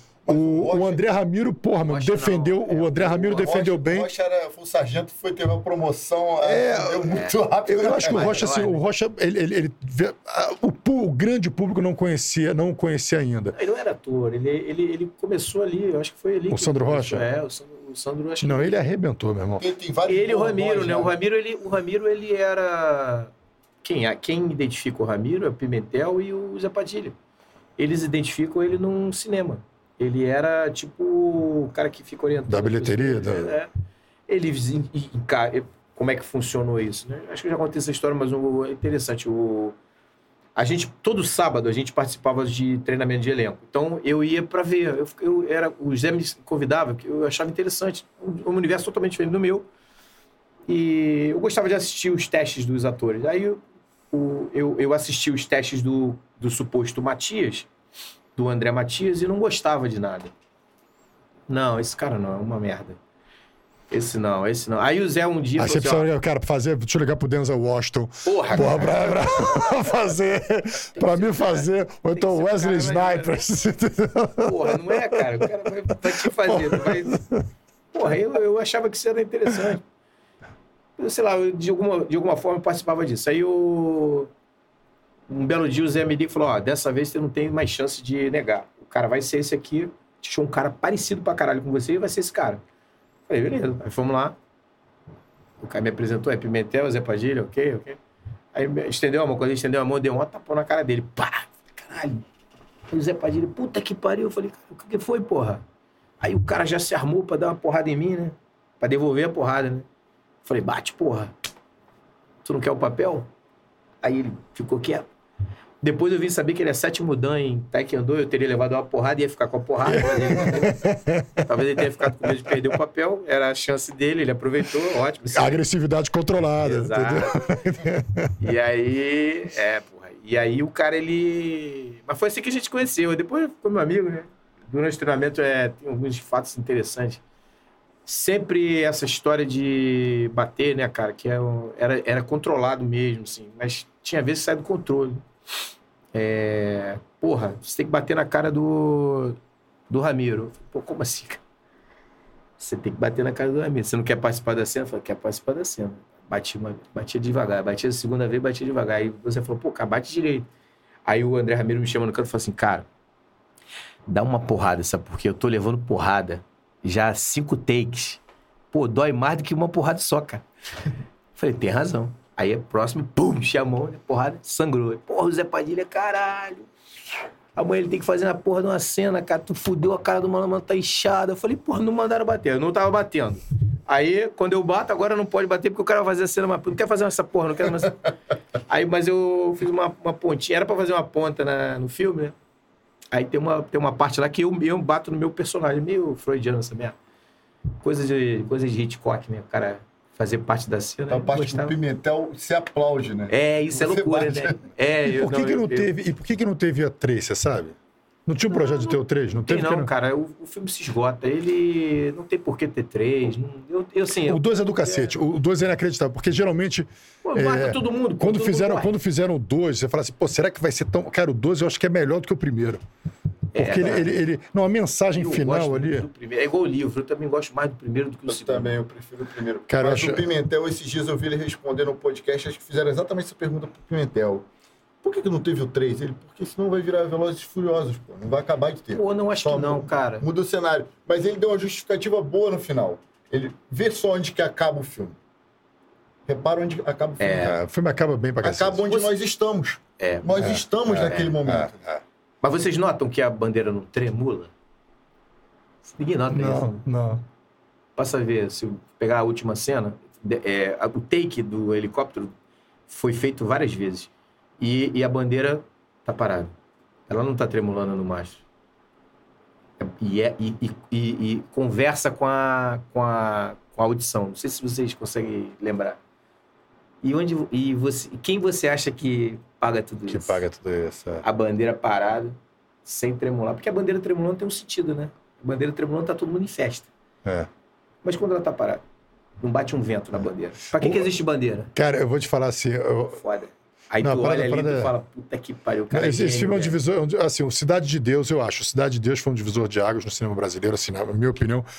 E o Tropa de Elite, cara.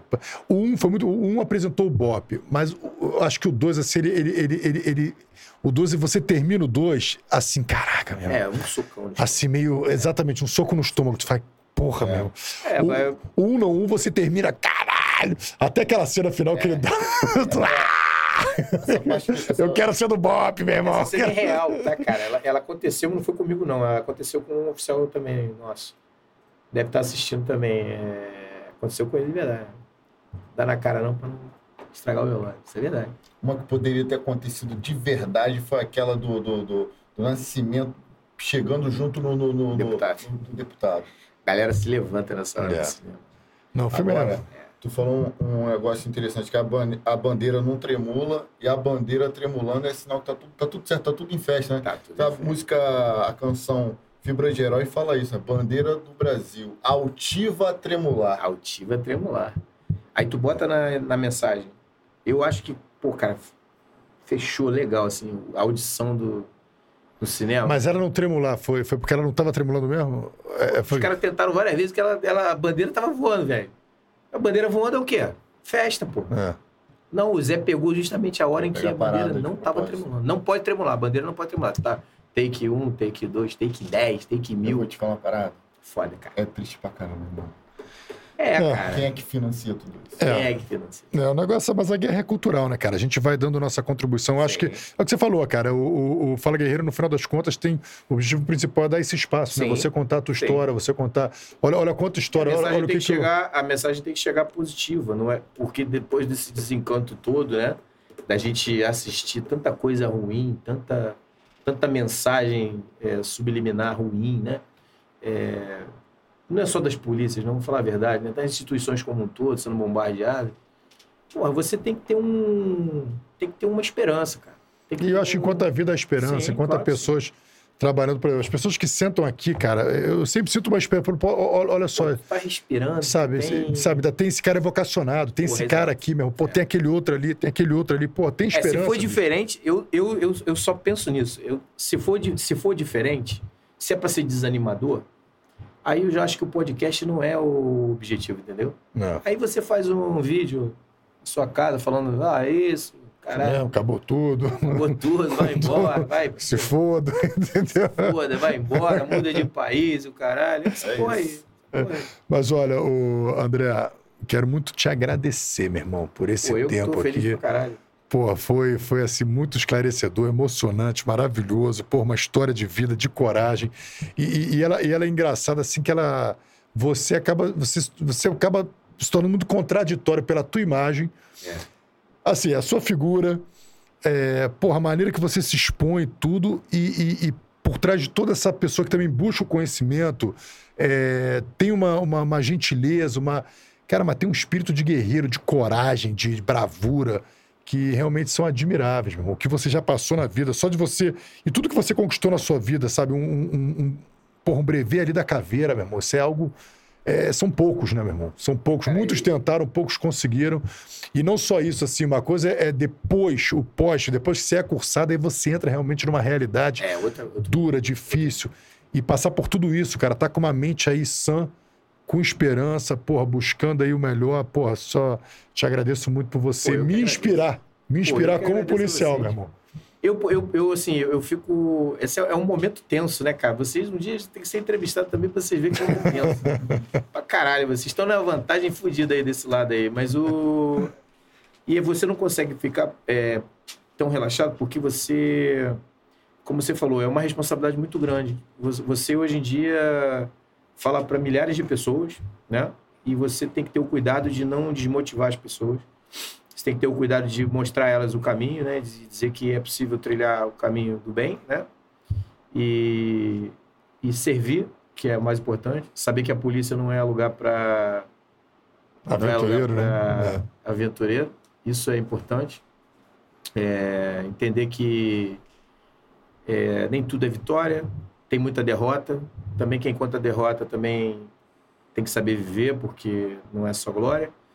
Mas é, sempre pensando que é possível fazer diferente, é, é possível chegar, é possível ir até o final com altivez, com honradez, né? E com certeza de que é, não foi em vão. Isso É. é importante dizer que tem muita gente, né? Você falou aqui da Cadepom, tem muita gente trilhando esse caminho, muita gente acreditando ainda que a esperança, né? É. E, e é um dos, um dos caminhos que eu mais gosto de trilhar é o da liderança. Então, quando, quando normalmente eu vou falar para algum público, eu deixo claro que não é a conquista fácil é, e requer muito trabalho, requer muito suor, mas é possível. Né? É, realmente é possível. Assim, eu, Você falou do Agradeço, Milton, né? né? É o Milton Monteiro Filho, que era teu. cara, Porque o Milton mandou. Bota só, essas duas mensagens finais do Milton pra gente. tem vários Milton. Não, que, acho que é o Milton, é esse Milton que a gente tá Se falando mesmo. ó. Pato é Milton. É o Pato mesmo, é o Pato mesmo, olha lá, ó. olha aí, ó. Do teu time, ó. Joga o Milton a primeira. Tá no final, são as duas últimas mensagens do, do chat, do Milton. É porque não aparece na mesma ordem pra ele. Ah, não? Tem um delay aqui. É, André Ram... Não, não, uma antes. Tem uma antes, tem essa. Ó, Milton Pato. A diretora do filme estava reclamando que eu estava batendo nos atores. Coloquei todos em forma e pedi para cada um me desse um tapa na cara. Depois eu dei um na cara de cada um. Aí volta, aí tem outra mensagem. aparece no filme, cara. Aí tem outra mensagem que é aquele que a gente fala do André Ramiro. Que era aquela que tava na tela antes. André Ramiro, toda vez é, que lembra do meu tapa, ele disse isso num podcast.